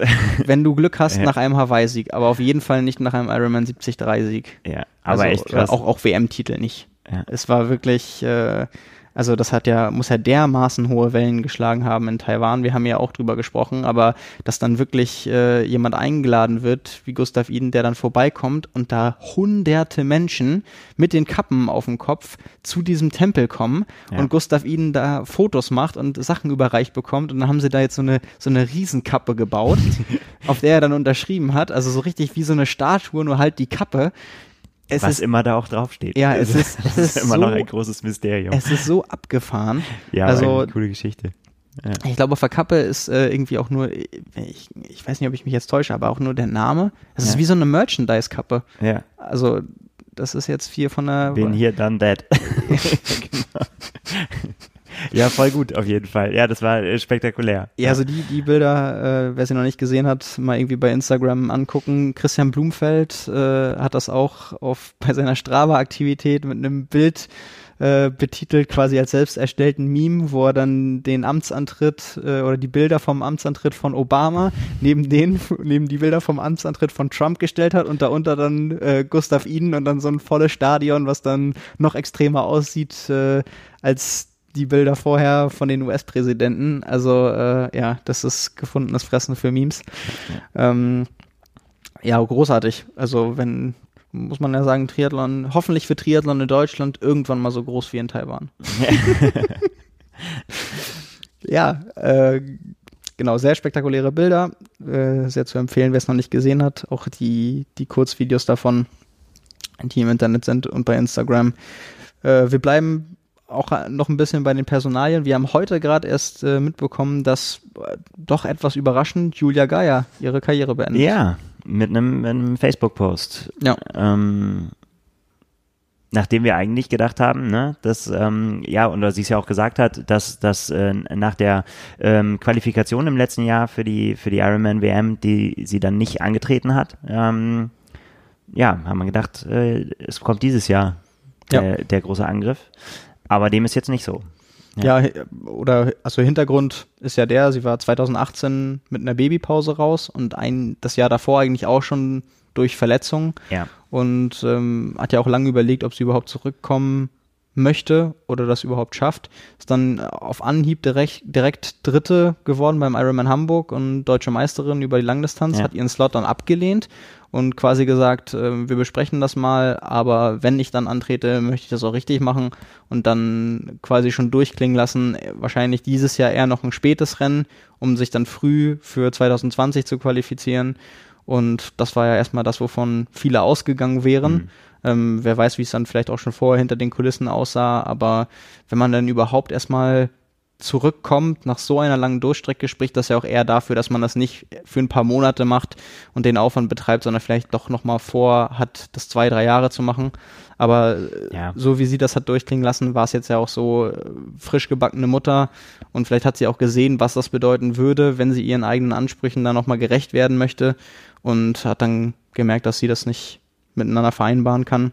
An der Stelle wünschen wir auch alles Gute. Auf jeden Fall. Also und höchsten Respekt auch erstens für die, äh, für die Leistung in ihrer Karriere, ne? Sechster auf Hawaii gewesen, Zwei Ironman-Siege. zweite in Frankfurt. Ja. Ähm, bei, bei diesem auch absurden Hitzerennen damals, wo, wo war was, 2015?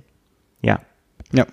Ähm, ja, also starke Ergebnisse und äh, und dann auch eben, wie du es gesagt hast, dann wieder jetzt zurückzukommen ne? und dann äh, sich dann eben nochmal wieder von vorne anfangen zu können und zu sagen, ich push mich da wieder hin, wo ich war und ähm, ja, vielleicht hat einfach auch ähm, ja ist, ist, ist, welche Einsicht auch immer. Also irgendwann ist ja eh äh, die Karriere mal vorbei und eigentlich ist es ja auch, ja auch ein guter Zeitpunkt zu sagen, hey, ich bin nochmal zurückgekommen, ich habe mir nochmal gezeigt oder ich habe wem auch immer ähm, es nochmal gezeigt, dass ich es kann. Ja.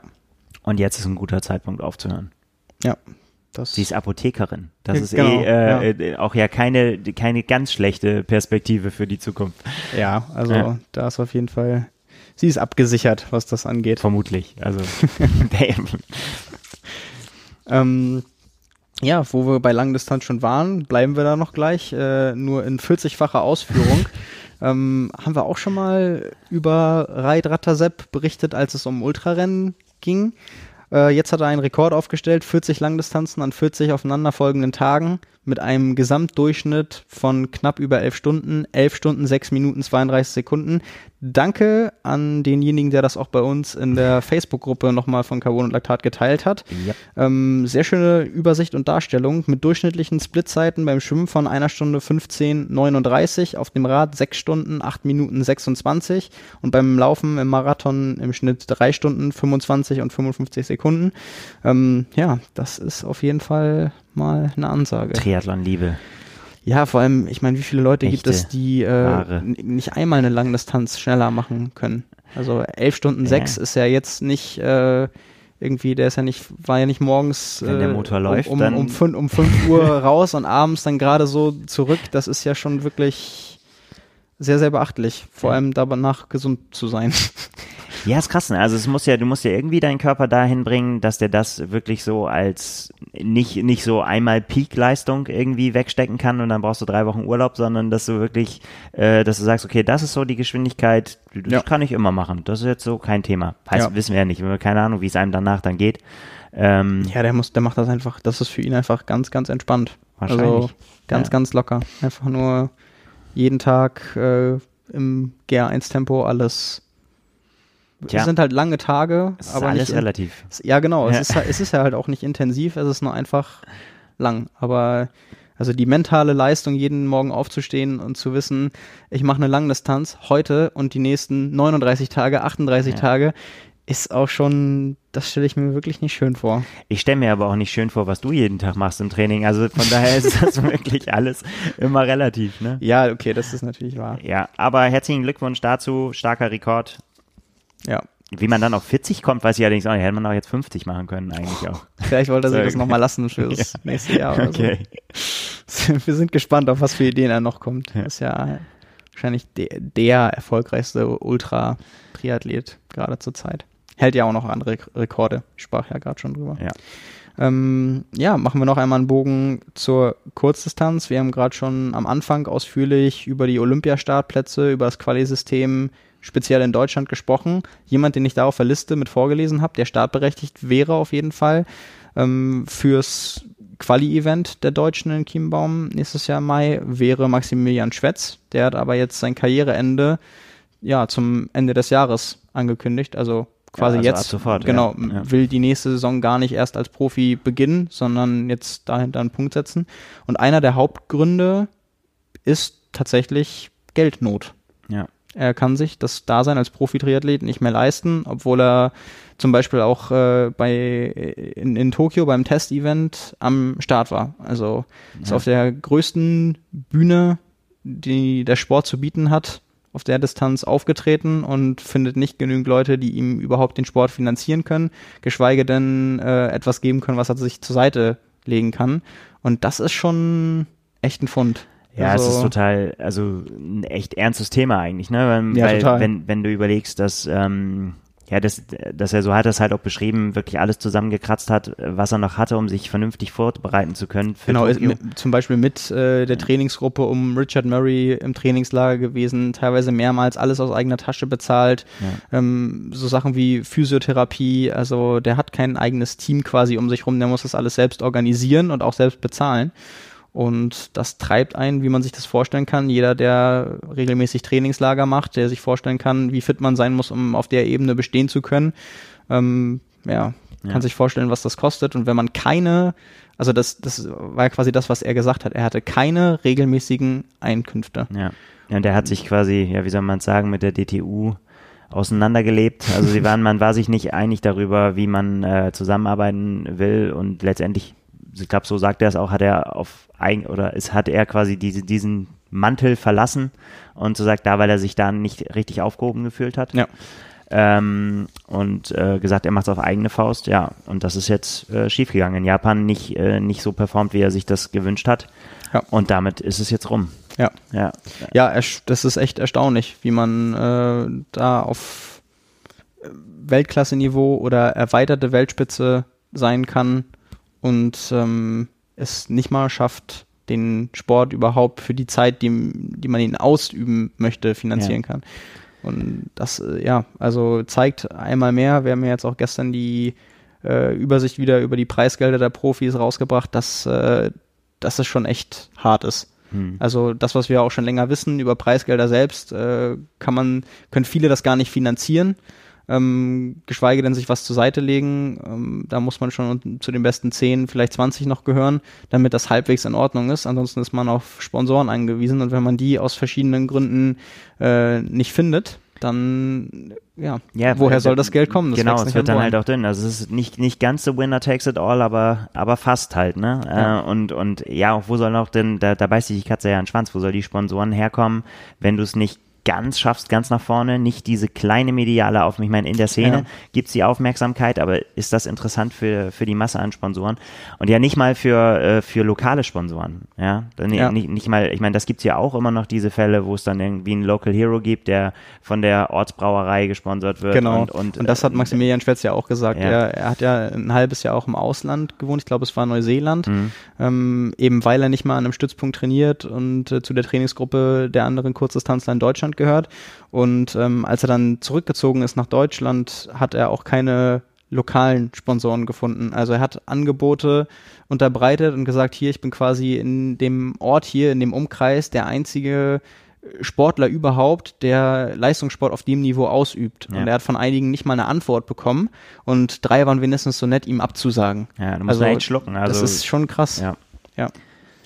Also auch an der Stelle leider nicht aus einem so glücklichen Anlass wie Mhm. bei Julia Geier. Trotzdem natürlich alles Gute. Ja, Ähm, wobei man auch sagen muss, ähm, ich glaube, so hat er es auch geschrieben, er geht so ein bisschen mit einem äh, mit einem lachenden Auge auch, also Ja. nicht nur ganz weint, weil er gesagt hat auch, dass er gemerkt hat, dass ihm jetzt am Ende dann auch ähm, die Motivation nicht mehr, dass sie nicht mehr zu 100 Prozent da war, wie, wie sie notwendig gewesen wäre und er Ja. macht jetzt den Master in Physik, Genau. genau, Als Physiker. ähm, Und, hat auch gesagt, dass da er, aus, dass er ja. den, dass er großen Spaß daran hat, äh, geistig sich an Herausforderungen zu messen und dass ihm das auch gefehlt hat. Aber natürlich ist es so, wenn der sportliche Erfolg nicht da ist, sinkt auch die Motivation, wenn du den Anreiz äh, nicht über, nicht nur über sportliche Ziele dir so setzen kannst, weil du weißt, nicht mal dann kommt irgendwie auch am Ende was dabei raus, weil die, die wenigsten wollen mit Triathlon irgendwie reich werden, aber überleben müssen alle irgendwie. ja. Und ähm, dann bedingt das eine natürlich auch so ein bisschen das andere. Aber das stimmt schon. Also er, er war jetzt nicht irgendwie zu Tode betrübt. Ähm, trotzdem ist es natürlich ein Beispiel dafür, wenn man ein Jahr vor Olympia dann quasi in den Sack hauen muss. Also Ja. das ganze Projekt stand für ihn halt auch unter dem Stern alles oder nichts. Und jetzt ist es halt aus der Perspektive nichts geworden, nämlich halt nicht Olympia und der große Traum. Ähm, dann zeigt das schon wirklich, wie hart Leistungssport und Profisport sein kann. Ja. Ja, dann sind wir mit den Personalien jedenfalls durch. Ja. Dann haben wir, Wir haben schon ordentlich was hinter uns. das stimmt. Aber, großen Sport haben wir noch eine, eine Meldung noch. genau, eine, eine erfreuliche Mitteilung, die uns auch heute erreicht hat. Ja. Deutschland ist in drei Jahren ähm, Austragungsort einer Sportgroßveranstaltung, nämlich von den European Championships Sportarten übergreifend. Und zu denen, ich glaube, sechs Sportarten, die jetzt auch bekannt gegeben wurden, gehört auch Triathlon. Und ja, wird stattfinden in München, vieles davon dann im Olympiapark. Und können wir, glaube ich, uns darauf freuen, dass dann die Europameisterschaften in dem Fall bei den Profis über die olympische Distanz in Deutschland ausgetragen werden. Ja. ja, und vor allen Dingen auch in, äh, in einem Rahmen, also das Vorbild ist ja Berlin und Glasgow gewesen. Genau, ähm, Glasgow letztes Jahr. Ja, dann- und ähm, wo es einfach ja auch die, dieses, ja, wie soll man sagen, dieses kleine Olympia im Prinzip ja auch äh, voll eingeschlagen hat. Irgendwie das ja. Fernsehen hat äh, viel übertragen und man hat wirklich das Gefühl gehabt, dass es ähm, eben nicht äh, diese Kämpfe, Einzelkämpfe sind in den Einzelsportarten, die dann eben nicht diese Power gehabt hätten, um diese große mediale Aufmerksamkeit zu erzielen, sondern eben gebündelt als äh, Championships da auftreten und äh, da ja auch große Nummern. Ich meine, Leichtathletik ist ja auch dann dabei. Ja, und, äh, Radsport auch. Äh, Radsport, Rudern, ähm, Turnen auch? Nee, weiß ich gar nicht. Egal. Jedenfalls, ähm, Triathlon ist auch dabei und das ist ja eine sehr, sehr illustre Runde an, an, an Sportarten. Das wird bestimmt sehr, sehr cool. Also ich glaube, so ein, so ein Großereignis, so ein sportliches Großereignis, ähm, ja, in, in einer Stadt wie München, das ist natürlich genial. Ja, also ist noch ein paar Jährchen hin. Ja, es geht schneller, als Aber man denkt. Ja, auf jeden Fall. Auch so, dass es jetzt quasi im, im Wechsel ist. 2016 war Olympia, 18 war dann Glasgow und wieder was Großes. Jetzt 2020 ist Tokio. Zwei Jahre später sind dann, ist dann Europameisterschaft, in dem Fall in Deutschland. Das geht ja schon immer ja. Schlag auf Schlag. Dazwischen ist noch dieser Randsport, wie Fuß, Fuß.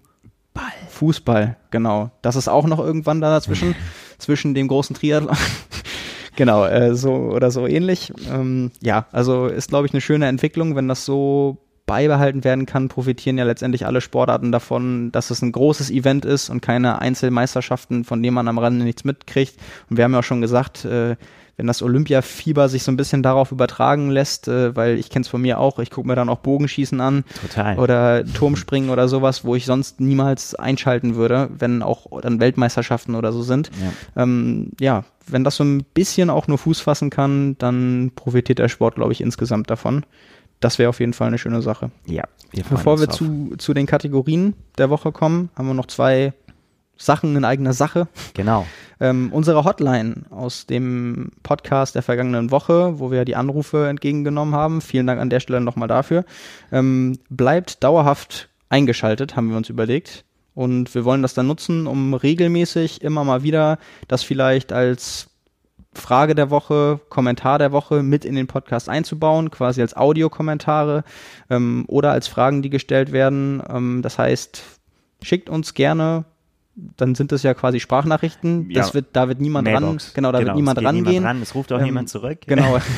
ihr, ihr müsstet dann raufsprechen, vielleicht sagen, wenn ihr wollt oder wenn ihr nicht wollt, wer ihr seid, äh, was ihr für eine Frage habt oder was ihr für einen Audiokommentar zu welchem Thema habt und dann frei nach dem Motto feel free ähm, einfach runter von der Seele. genau. Ich weiß nicht, wie viel Kapazität wir auf unserer Mailbox haben. Genau, also vielleicht nicht eine, ja. vielleicht nicht eine Stunde, aber dann ruhig, äh, wenn, ihr, wenn ihr irgendwas loswerden wollt, ähm, dann ist das auf jeden Fall eine neue Anlaufstelle und wie gesagt, regelmäßig versuchen wir das dann einzubinden, wenn es denn genutzt wird. Ihr könnt natürlich weiterhin auch uns schreiben und Fragen stellen, aber ja, Audiokommentare eine ist, dann, Variante. ist dann eine andere und neue Variante, weil wir nach dem Podcast auch einige Gespräche auf der Mailbox hatten, die wir nicht annehmen konnten, weil dann besetzt war.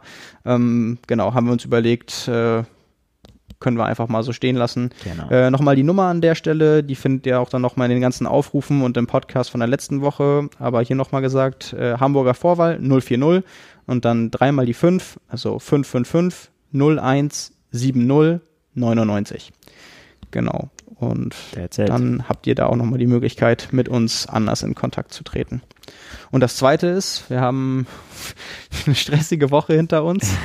Wie immer wieder bei einem Monatsmagazin. Die Schlusswoche, die hatten wir letzte Woche und dann jetzt die Druckabgabe. Genau. Die Triathlon 175 haben wir abgegeben. Ist auf dem Weg in die Druckerei, beziehungsweise digital übermittelt an die Druckerei. Jetzt geht's los. Ja. Genau. Genau, es ist wieder vollbracht. Eine weitere Ausgabe geht in den Druck mit vielen spannenden Themen. Ähm, in allen Kategorien. Wir haben uns äh, im Szenebereich haben wir uns beschäftigt mit einem mit einem heißen Thema, dem Thema, ähm, was bedeutet der Start von ähm, ehemaligen Dopingsündern im Triathlon, haben äh, da mit vielen Beteiligten gesprochen, ähm, bisschen hinter oder Hintergründe äh, da behandelt. Wir haben uns mit dem Quali-System auseinandergesetzt und haben äh, eine kleine Bilanz gezogen und haben gesagt, was gibt's für ein Fazit nach äh, dem, äh, dem umgestellten ähm, System für die Ironman-Weltmeisterschaft, haben darauf geguckt. Wir haben ein Porträt über äh, Beate Görz drin, unsere Ironman-Weltmeisterin in ihrer Altersklasse. Ähm, ja, das sind so die Szene-Themen. Wir haben, du hast dich beschäftigt äh, mit Equipment. Genau große Rollentrainer-Test mit einigen Neuheiten, mit Tipps, mit Preis-Leistungsempfehlungen, mit Kaufberatung ähm, und mit Software, die man benutzen kann, wie man sie benutzt. Äh, ein Rundumschlag, ähm, auch nochmal jeden, der sich damit vielleicht auch schon auskennt, auf den neuesten Stand bringt. Hoffentlich äh, zu Equipment zählt auch äh, unsere Geschichte zur Custom-Bekleidung mit integriertem Test. Also jeder, der sich wie Lukas Krämer eine Lederhose auf den Triathlon-Einteiler genau. machen möchte, äh, kann da erfahren, bei welchen Einteiler er das machen kann und wie viele er sich dann zusätzlich zu Hause in den Schrank hängen muss, genau. damit er die Bestellung überhaupt aufgeben kann. Genau. Ähm, ja, also ich weiß nicht, wie viele Anbieter hatten wir da? Äh, 14. Wir haben genau einen, einen Überblick geschaffen über so über, ja, was gibt es für Anbieter, wie, wie, mit was für Zeiten muss man rechnen, äh, wie, wie sind die Preise, wie sind die Angebote, wie sind die Shops aufgestellt und so weiter. Also um, um da so eine, ja, eine Hilfe zu geben. Jetzt äh, kommt ja die Zeit, wo die Vereine und Teams sich Gedanken machen müssen, wie sie nächstes Jahr auftreten wollen. Und ja, einfach um als Hilfestellung haben wir da ähm, ja schon mal ein bisschen Vorarbeit geleistet. Genau. Und dann natürlich das, äh, das ganz große Thema, online äh, ging es ja schon, ähm, ging ja schon los, aber jetzt eben dann auch in der Zeitschrift, äh, das Thema Trainingspläne, unser neues Trainingsplankonzept mit fünf Kategorien ähm, für wirklich alle Distanzen, alle Leistungsklassen und alles, was fünf man. Fünf an der Zahl, fünf verschiedene. Ja, alles, was man sich so vorstellen und vornehmen kann im nächsten Jahr, wird es den äh, passenden Trainingsplan geben in Zusammenarbeit mit unserem äh, neuen Triathlon-Coach Björn Geßmann, der ähm, Geschäftsführer und Coach von dem Trainingsinstitut Steps mit dem wir dafür zusammenarbeiten. Ja, also da ähm, gibt es jetzt alles zu, auch im, äh, in der Zeitschrift natürlich, die, so wie es immer war schon. Ähm, das ganze Jahr über begleiten wir Triathleten mit den passenden Trainingsplänen. Vom Rookie bis zum, wie wir es auch selbstbewusst genannt haben, Qualifier. Also, ähm, wie gesagt, für alle, alle Vorhaben, die man sich so vorstellen kann, wird es den passenden Trainingsplan geben bei uns in der Zeitschrift und online. Genau, ja, dann können wir, glaube ich, hinter die Themenliste einen Haken machen. Kommen wir noch zu den Kategorien. Ähm Einmal Kommentar der Woche, der lässt sich finden auf Facebook unter dem Artikel von dem Preisgeld-Ranking, über das ich schon gesprochen habe. Wir können das an der Stelle auch nochmal verlinken. Das ist ja immer, immer wieder so eine Zwischenbilanz oder Jahresbilanz, die man ziehen kann und ja, doch immer mal wieder aufschlussreich ist und ganz interessant hat jemand geschrieben, äh, Frodo ist Kaffeeverkäufer, der einfach schnell schwimmen, radeln und laufen kann. Ja. Also ja, der macht, der ist gar nicht Triathlet. Nee. Der macht das nur nebenbei. Das Marketing. Das, ja. ist, das ist nur die Plattform. der, der, der weltschnellste Kaffeeverkäufer. Ja. ja ist ah. er vielleicht. Ja, ja, wenn er wirklich so schnell ist. Ja. ja. ja. Das ist auf jeden Fall gut. Nee, aber es ist natürlich auch ähm, spannend. Ne? Es gibt äh, da, da die, dieses ganze Frodeno-Universum ähm, ist ja tatsächlich mehr als Sport machen. Ja, das stimmt. Ähm, und man kann vielleicht auch echt sagen, so dass das absolut krasse Gegenteil zu dem, über was wir vorhin äh, bei Max Schwetz gesprochen haben. Ne? Ja. Ja. Ist natürlich auch immer wieder das Gleiche. Das beginnt mit sportlicher Leistung. Das beginnt natürlich aber auch mit der Aufmerksamkeit, die generell auch bei den Erfolgen herrscht. Also dieses ja. natürlich, wenn Max Schwetz das, Le das Rennen seines Lebens macht, dann wird er vielleicht äh, Fünfter bei einem Weltcup und das ist dann unglaublich gut und außergewöhnlich, aber das interessiert im Triathlon schon nur eine kleine Gruppe verglichen mit Hawaii oder mit ja. Rot und über die Triathlon-Szene hinaus kommt das halt nicht an. Ja. Und das ist natürlich das Schwierige. Das heißt, wenn du dich vermarkten willst, ähm, das hört man ja immer mal wieder von den Kurzdistanzern, die umsteigen und dann total erstaunt sind. Wir haben es jetzt gehabt, Gustav Iden. Gustav Iden hätte die WTS gewinnen können mit der Kappe ja. und dann wäre das wahrscheinlich auch noch hätte das vielleicht noch länger gedauert, bis das angekommen wäre. Es sind einfach dann die größten Rennen. Es ist Hawaii, es ist vielleicht mittlerweile auch noch die 73 WM. Rot zählt wahrscheinlich auch noch dazu. Das ja. sind halt die richtig großen Rennen und natürlich Olympia. Wenn es da, wenn du da ein Top-Resultat zeigst, dann logisch. Ja. Ähm, das steht noch außer Frage. Aber sonst ist die Wahrnehmung, wir haben ja gerade über deutsche Athleten gesprochen, einfach da in diesem Fall klar verteilt. Ja. Gibt auch Länder, in denen es genau umgekehrt ist. Großbritannien hatten wir auch schon häufiger. Gut, äh, wenn man dann ein erfolgreicher Kaffeeverkäufer werden will, wenn man sowohl bei Olympia als auch äh, auf Hawaii und bei ja. der 73 WM erfolgreich ist. verkauft man viel Kaffee. Ja, das ist äh, das, äh, das ist das Geheimnis dahinter, wenn man ein guter Kaffeeverkäufer werden will. Ja, die, die Nische ist auf jeden Fall jetzt gefüllt. alle dicht, alle ja. anderen müssen sich jetzt was anderes überlegen. Sehr schön. Aber die sind bestimmt noch kreativ genug. Da ja. kommt in den nächsten Jahren noch einiges. Ähm, ja, was machen wir zuerst? Ich würde sagen, wir, wir steigen mit der Frage der Woche aus, weil man da noch ein bisschen bestimmt drüber diskutieren kann und ziehen die Einheit der Woche mal vor. Die kommt von Christian Blumfeld und ich habe mich, glaube ich, jetzt zum ersten Mal Warum dazu... muss ich da schon wieder lachen, wenn du sagst, ich von... Okay, mach. Ich glaube, ich habe mich jetzt zum ersten Mal dazu entschieden, eine Schwimmeinheit zu nehmen und das habe ich auch ganz bewusst der gemacht. Schwimmt auch? Ähm, ja. Der schwimmt auch, ja. ja. Sieben Kilometer insgesamt. Das habe ich extra mal gemacht, weil er in dem Fall sogar Laktatwerte dazu geschrieben hat und das ist ja jetzt für die Leute, die damit vielleicht was anfangen können oder interessant finden, ähm, durchaus mal interessant. Äh, Schwimmeinheit insgesamt sieben Kilometer und äh, das Hauptset war viermal ein Kilometer, also 1000 Meter in der Höhe auf 2300 Meter in der Sierra Nevada auf einer 50 Meter Bahn, also Langbahn und dann äh, die 4 mal 1000 Meter in 1333, 1330, 1317 und 1307. Das ist jeweils ein 1,20er Schnitt pro 100 oder leicht drunter und gemessen wurde beim ersten, dritten und vierten Intervall und da lag das Ganze bei 0,7, 0,6 und 0,8 Millimol. Mhm. Also es ist quasi Grund, Grundlagentempo. also ähm, das sollte es letztendlich auch, auch sein, aber um da mal einen Einblick zu kriegen, wie schnell die unter den Bedingungen und auch in der Höhe schwimmen und was das dann an Aufwand bedeutet. Also, wo man ja sagen muss, im Schwimmen, vielen Triathleten fällt es ja schon schwer, beim Einschwimmen sich so zurückzuhalten, dass das Laktat nicht auf drei oder vier Millimol schießt. Ich nicke. Ja. Man kann es nicht sehen, aber ich, ich, ich halte es mit Beate Görz. Schwimmen ist äh, für mich immer eine Nahtoderfahrung. Aber du äh, bist ja auf der Höhe auch geschwommen, ne? Du, du hast es selbst auch äh, ausprobiert. Ja, das war, das war ganz abgefahren. Also da japst man echt im ersten Moment sowas von nach Luft, wenn man atmet. Also es war wirklich. mehr als sonst schon. Ja, mehr als sonst eh schon. Ich war wirklich auch erstaunt. Also da muss man halt echt mal zu sagen, einige, also einige von den Zuhörern werden wahrscheinlich auch sagen, 1,20er Schnitt kann ich auch. Also wir haben bestimmt einige Kurzdistanzler oder Bundesliga-Starter ja. oder so, die zuhören. Ja, aber auf einer 50 Meter Bahn ist auch nochmal was anderes und in der Höhe ist auch nochmal was anderes und bei dem Gesamttrainingsumfang in der Woche ist es auch nochmal was anderes. Also es ist schon, es ist schon krass. Aber äh, habe ich jetzt nicht unbedingt genommen, weil das die herausragendste Einheit ist. Also es gibt sicherlich viele Kurzdistanzler in der WTS, die das auch nochmal schneller könnten, mhm. bestimmt. Ähm, Christian Blumfeld gehört jetzt nicht zu den absoluten Top-Schwimmern da. Aber einfach mal so dieses Verhältnis mit dem Laktat, das sagt ja, ja einfach mal viel aus. Und ähm, auch wenn die immer mal wieder vorkommen, dann das mache ich nicht, weil ich das so toll finde. Also ich finde es schon toll, aber ähm, in erster Linie, weil man solche Daten einfach auch sonst nirgends findet. Also ja. dazu muss man auch einmal sagen, das hat er unter anderem auch bei Strava abfotografiert äh, von dem Flipchart, wo das notiert wurde und hat dann die Ergebnisse von den anderen auch durchgestrichen, dass man es nicht, se sagen, dass man's nicht sehen konnte. Ich dachte, er hat sich gefeiert irgendwie fürs Ranking. Nee, nee, so. nee, nee, aber da, also er will da auch jedem selbst überlassen, transparent mit den Daten umzugehen oder halt nicht. Und ja. er selbst hatte kein Problem damit, alles zu veröffentlichen. Und äh, dann ist natürlich auch interessant und legitim, wenn man drüber redet. Jo. Also an der Stelle mal eine Schwimmeinheit. Die Leute, die so einen Laktat-Scout oder ein anderes Messgerät haben, können ja mal viermal 1000 Meter nachschwimmen und dann jeweils messen danach und äh, uns die Ergebnisse mitteilen. Da freuen wir uns. Das ja. äh, wäre sicherlich mal ein interessanter Vergleich.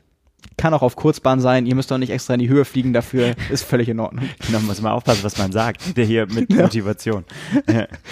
So, kommen wir zur Frage der Woche. Ähm, die ging zusammengefasst in die Richtung, dass jemand einmal, dass jemanden interessieren würde, welchen Anteil ein guter Trainer am Erfolg hat, beispielsweise am Erfolg von Jan Frodeno, also Dan Lorang als Coach, oder noch weiter zusammengefasst, wie das ganze System um einen Sportler herum funktioniert mit allem, was dazugehört und der Organisation, Physiotherapie, Management und so weiter. Ähm, als Beispiel nennt derjenige dann auch zum Beispiel Patrick Lange, bei dem das dieses Jahr nicht funktioniert hat und äh, wie viel man denn so einplanen muss an finanziellen Mitteln als Athlet selbst, die man investieren muss, um so eine Maschinerie am Laufen zu halten übers Jahr.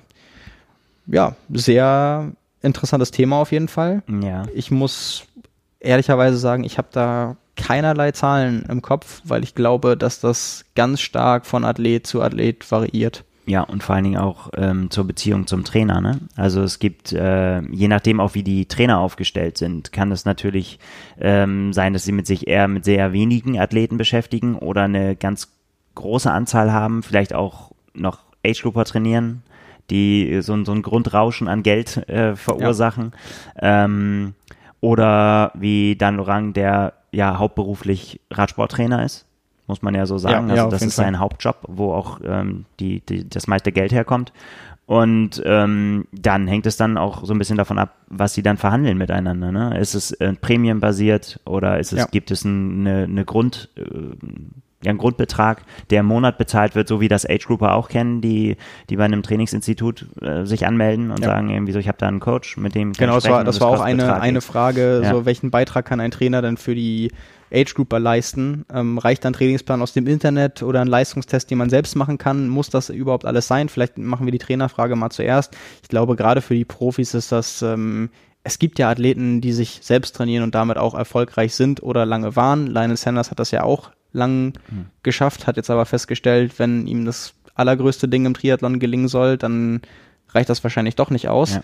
Ähm, und ich glaube einfach, der Trainer macht extrem viel aus. Ein Beispiel dafür ist ja auch Sebastian Kienle, der jetzt äh, mit ganz vielen neuen Ansätzen, die er wahrscheinlich sonst an einfach an Eindrücken und Impulsen gar nicht gehabt hätte, ähm, es nochmal geschafft hat, viel rauszuholen. Auf sportlicher Ebene, aber auch auf gesundheitlicher Ebene.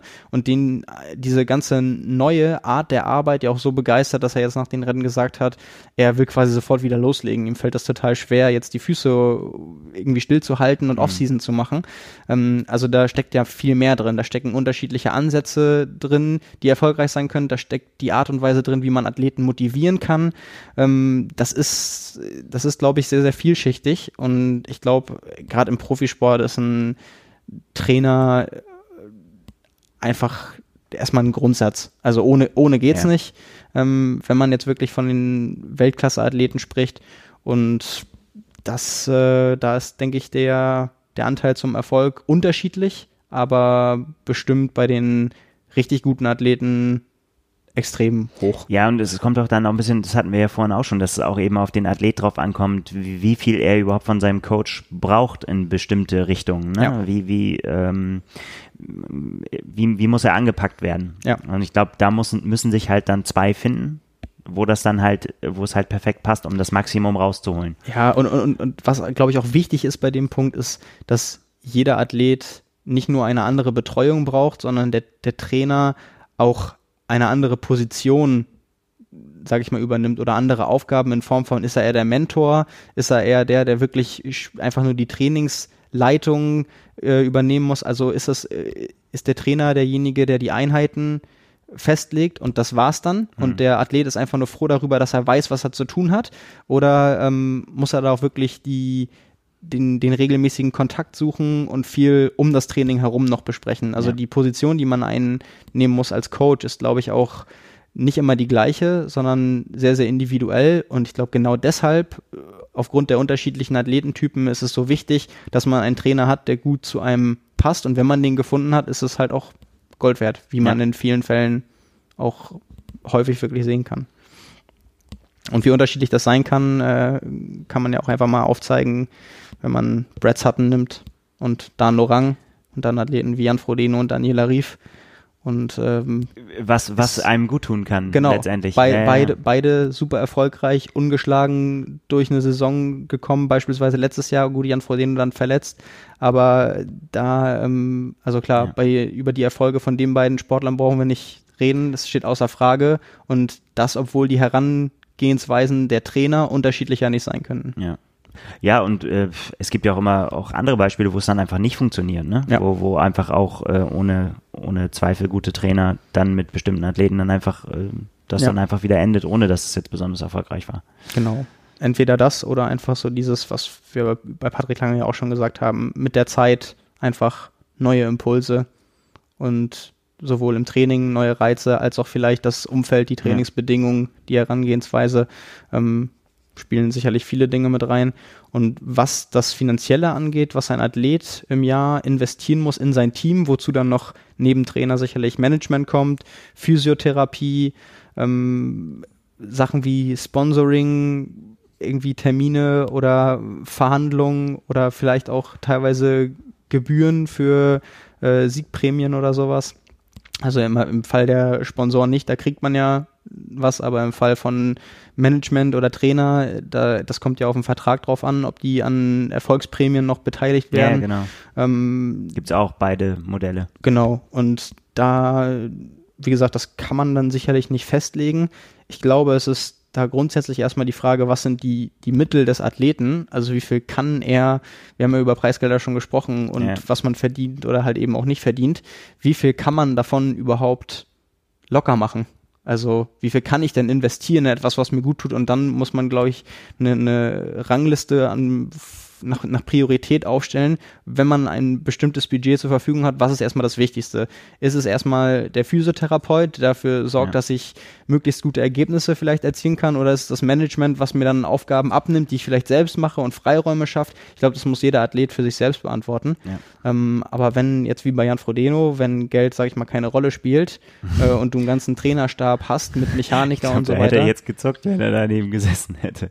Ja, aber da- ich meine, wie wichtig das Jan Frodeno ist, dass äh, der sportliche Erfolg dadurch unterstützt wird, sieht man ja auch daran, dass er in den Jahren, in denen er noch nicht so extrem erfolgreich und dominant war wie jetzt, er gesagt hat, okay, ich habe ich hab fast kein Geld, aber ich nehme mir meinen Physiotherapeuten mit zu den Rennen. Genau, weil er aber, wo du gesagt hast, weil wenn Geld, Geld keine Rolle spielt, kann man das machen, aber der, der hat es ja auch schon gemacht, als Geld eine Rolle gespielt hat. Genau. Ja. Also das, das wollte ich damit auch nur noch mal rausstellen. Das Ja. ist halt äh, die, wieder die Frage der Priorität. Machst du es, weil du davon überzeugt bist, dass es dich weiterbringt? Und äh, wie Maximilian Schwetz ja auch, weil wir es genannt haben, setzt dann alles auf eine Karte und probierst es dann nochmal und versuchst mit dem letzten Geld das Trainingslager oder in dem Fall dann den Physiotherapeuten äh, zu machen, zu aktivieren. Ähm, ist sicherlich auch eine Typfrage, wie sehr du bereit bist, auch ein Risiko einzugehen. Bei Jan Frodeno weiß man jetzt nicht, ob es wirklich äh, in einer so krassen Ausnahmesituation war, dass es mehr oder weniger vielleicht das letzte Geld irgendwie war, was dann noch in Physiotherapeuten, weil wenn das Rennen gewonnen wird, ist es der Durchbruch. Ich glaube, ganz so krass war es jetzt nicht. Ähm, aber das ist natürlich jetzt eine ganz andere Ausgangslage, wenn du weißt, äh, du hast die Sicherheit und du kannst erstmal alles dafür tun, dass du das Team um dich herum hast, was du dir vorstellst. Also du musst keine Abstriche machen. In der Situation ist Ja, Jan ja. Frodeno ja. Und diese, diesen Luxus genießen ja nur die allerwenigsten.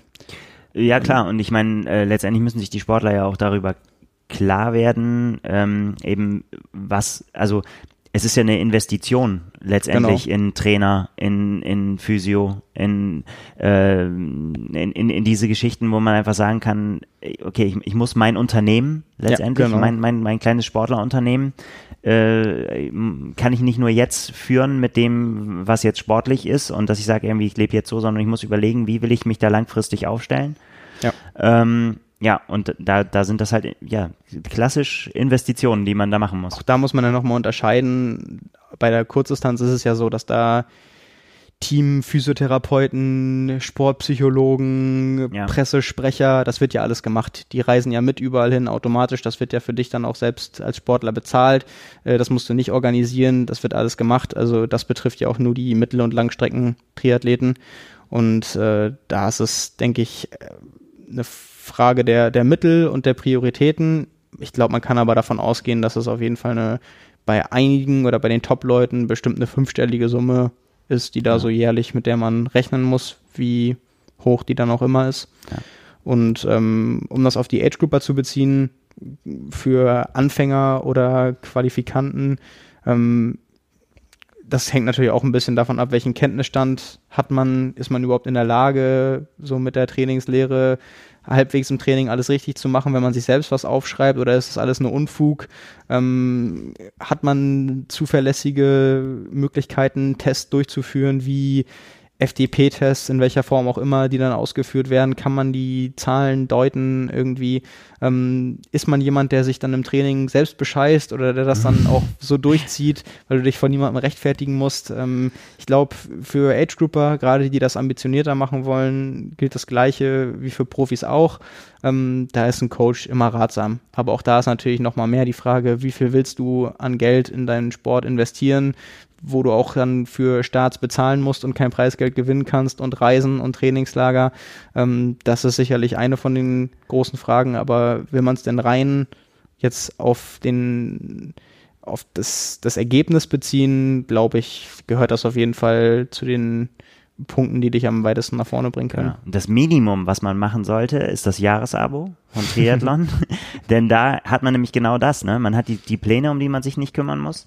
Ähm, und man hat äh, tatsächlich ja auch weit mehr als das. Ne? Wir, du hast eben FDP-Test angesprochen. Das machen wir demnächst zusammen am, am 10. Den Dezember. größten FDP-Test aller Zeiten. Genau. Und wir haben, äh, wir, wir haben den Power and Pace äh, Podcast wo äh, Björn Gehtmann äh, zusammen mit Frank Wechsel ähm, trainingsbegleitend zu dem, was dann ansteht in den Trainingsplänen, auch darüber spricht, äh, was, was, ja, was auf einen zukommt in dem Monat. Wir haben unsere Facebook-Gruppe Power and Pace mit äh, über 1000 gerade schon oder noch nicht ganz 1000, ja. haben wir schon 1000. Mhm.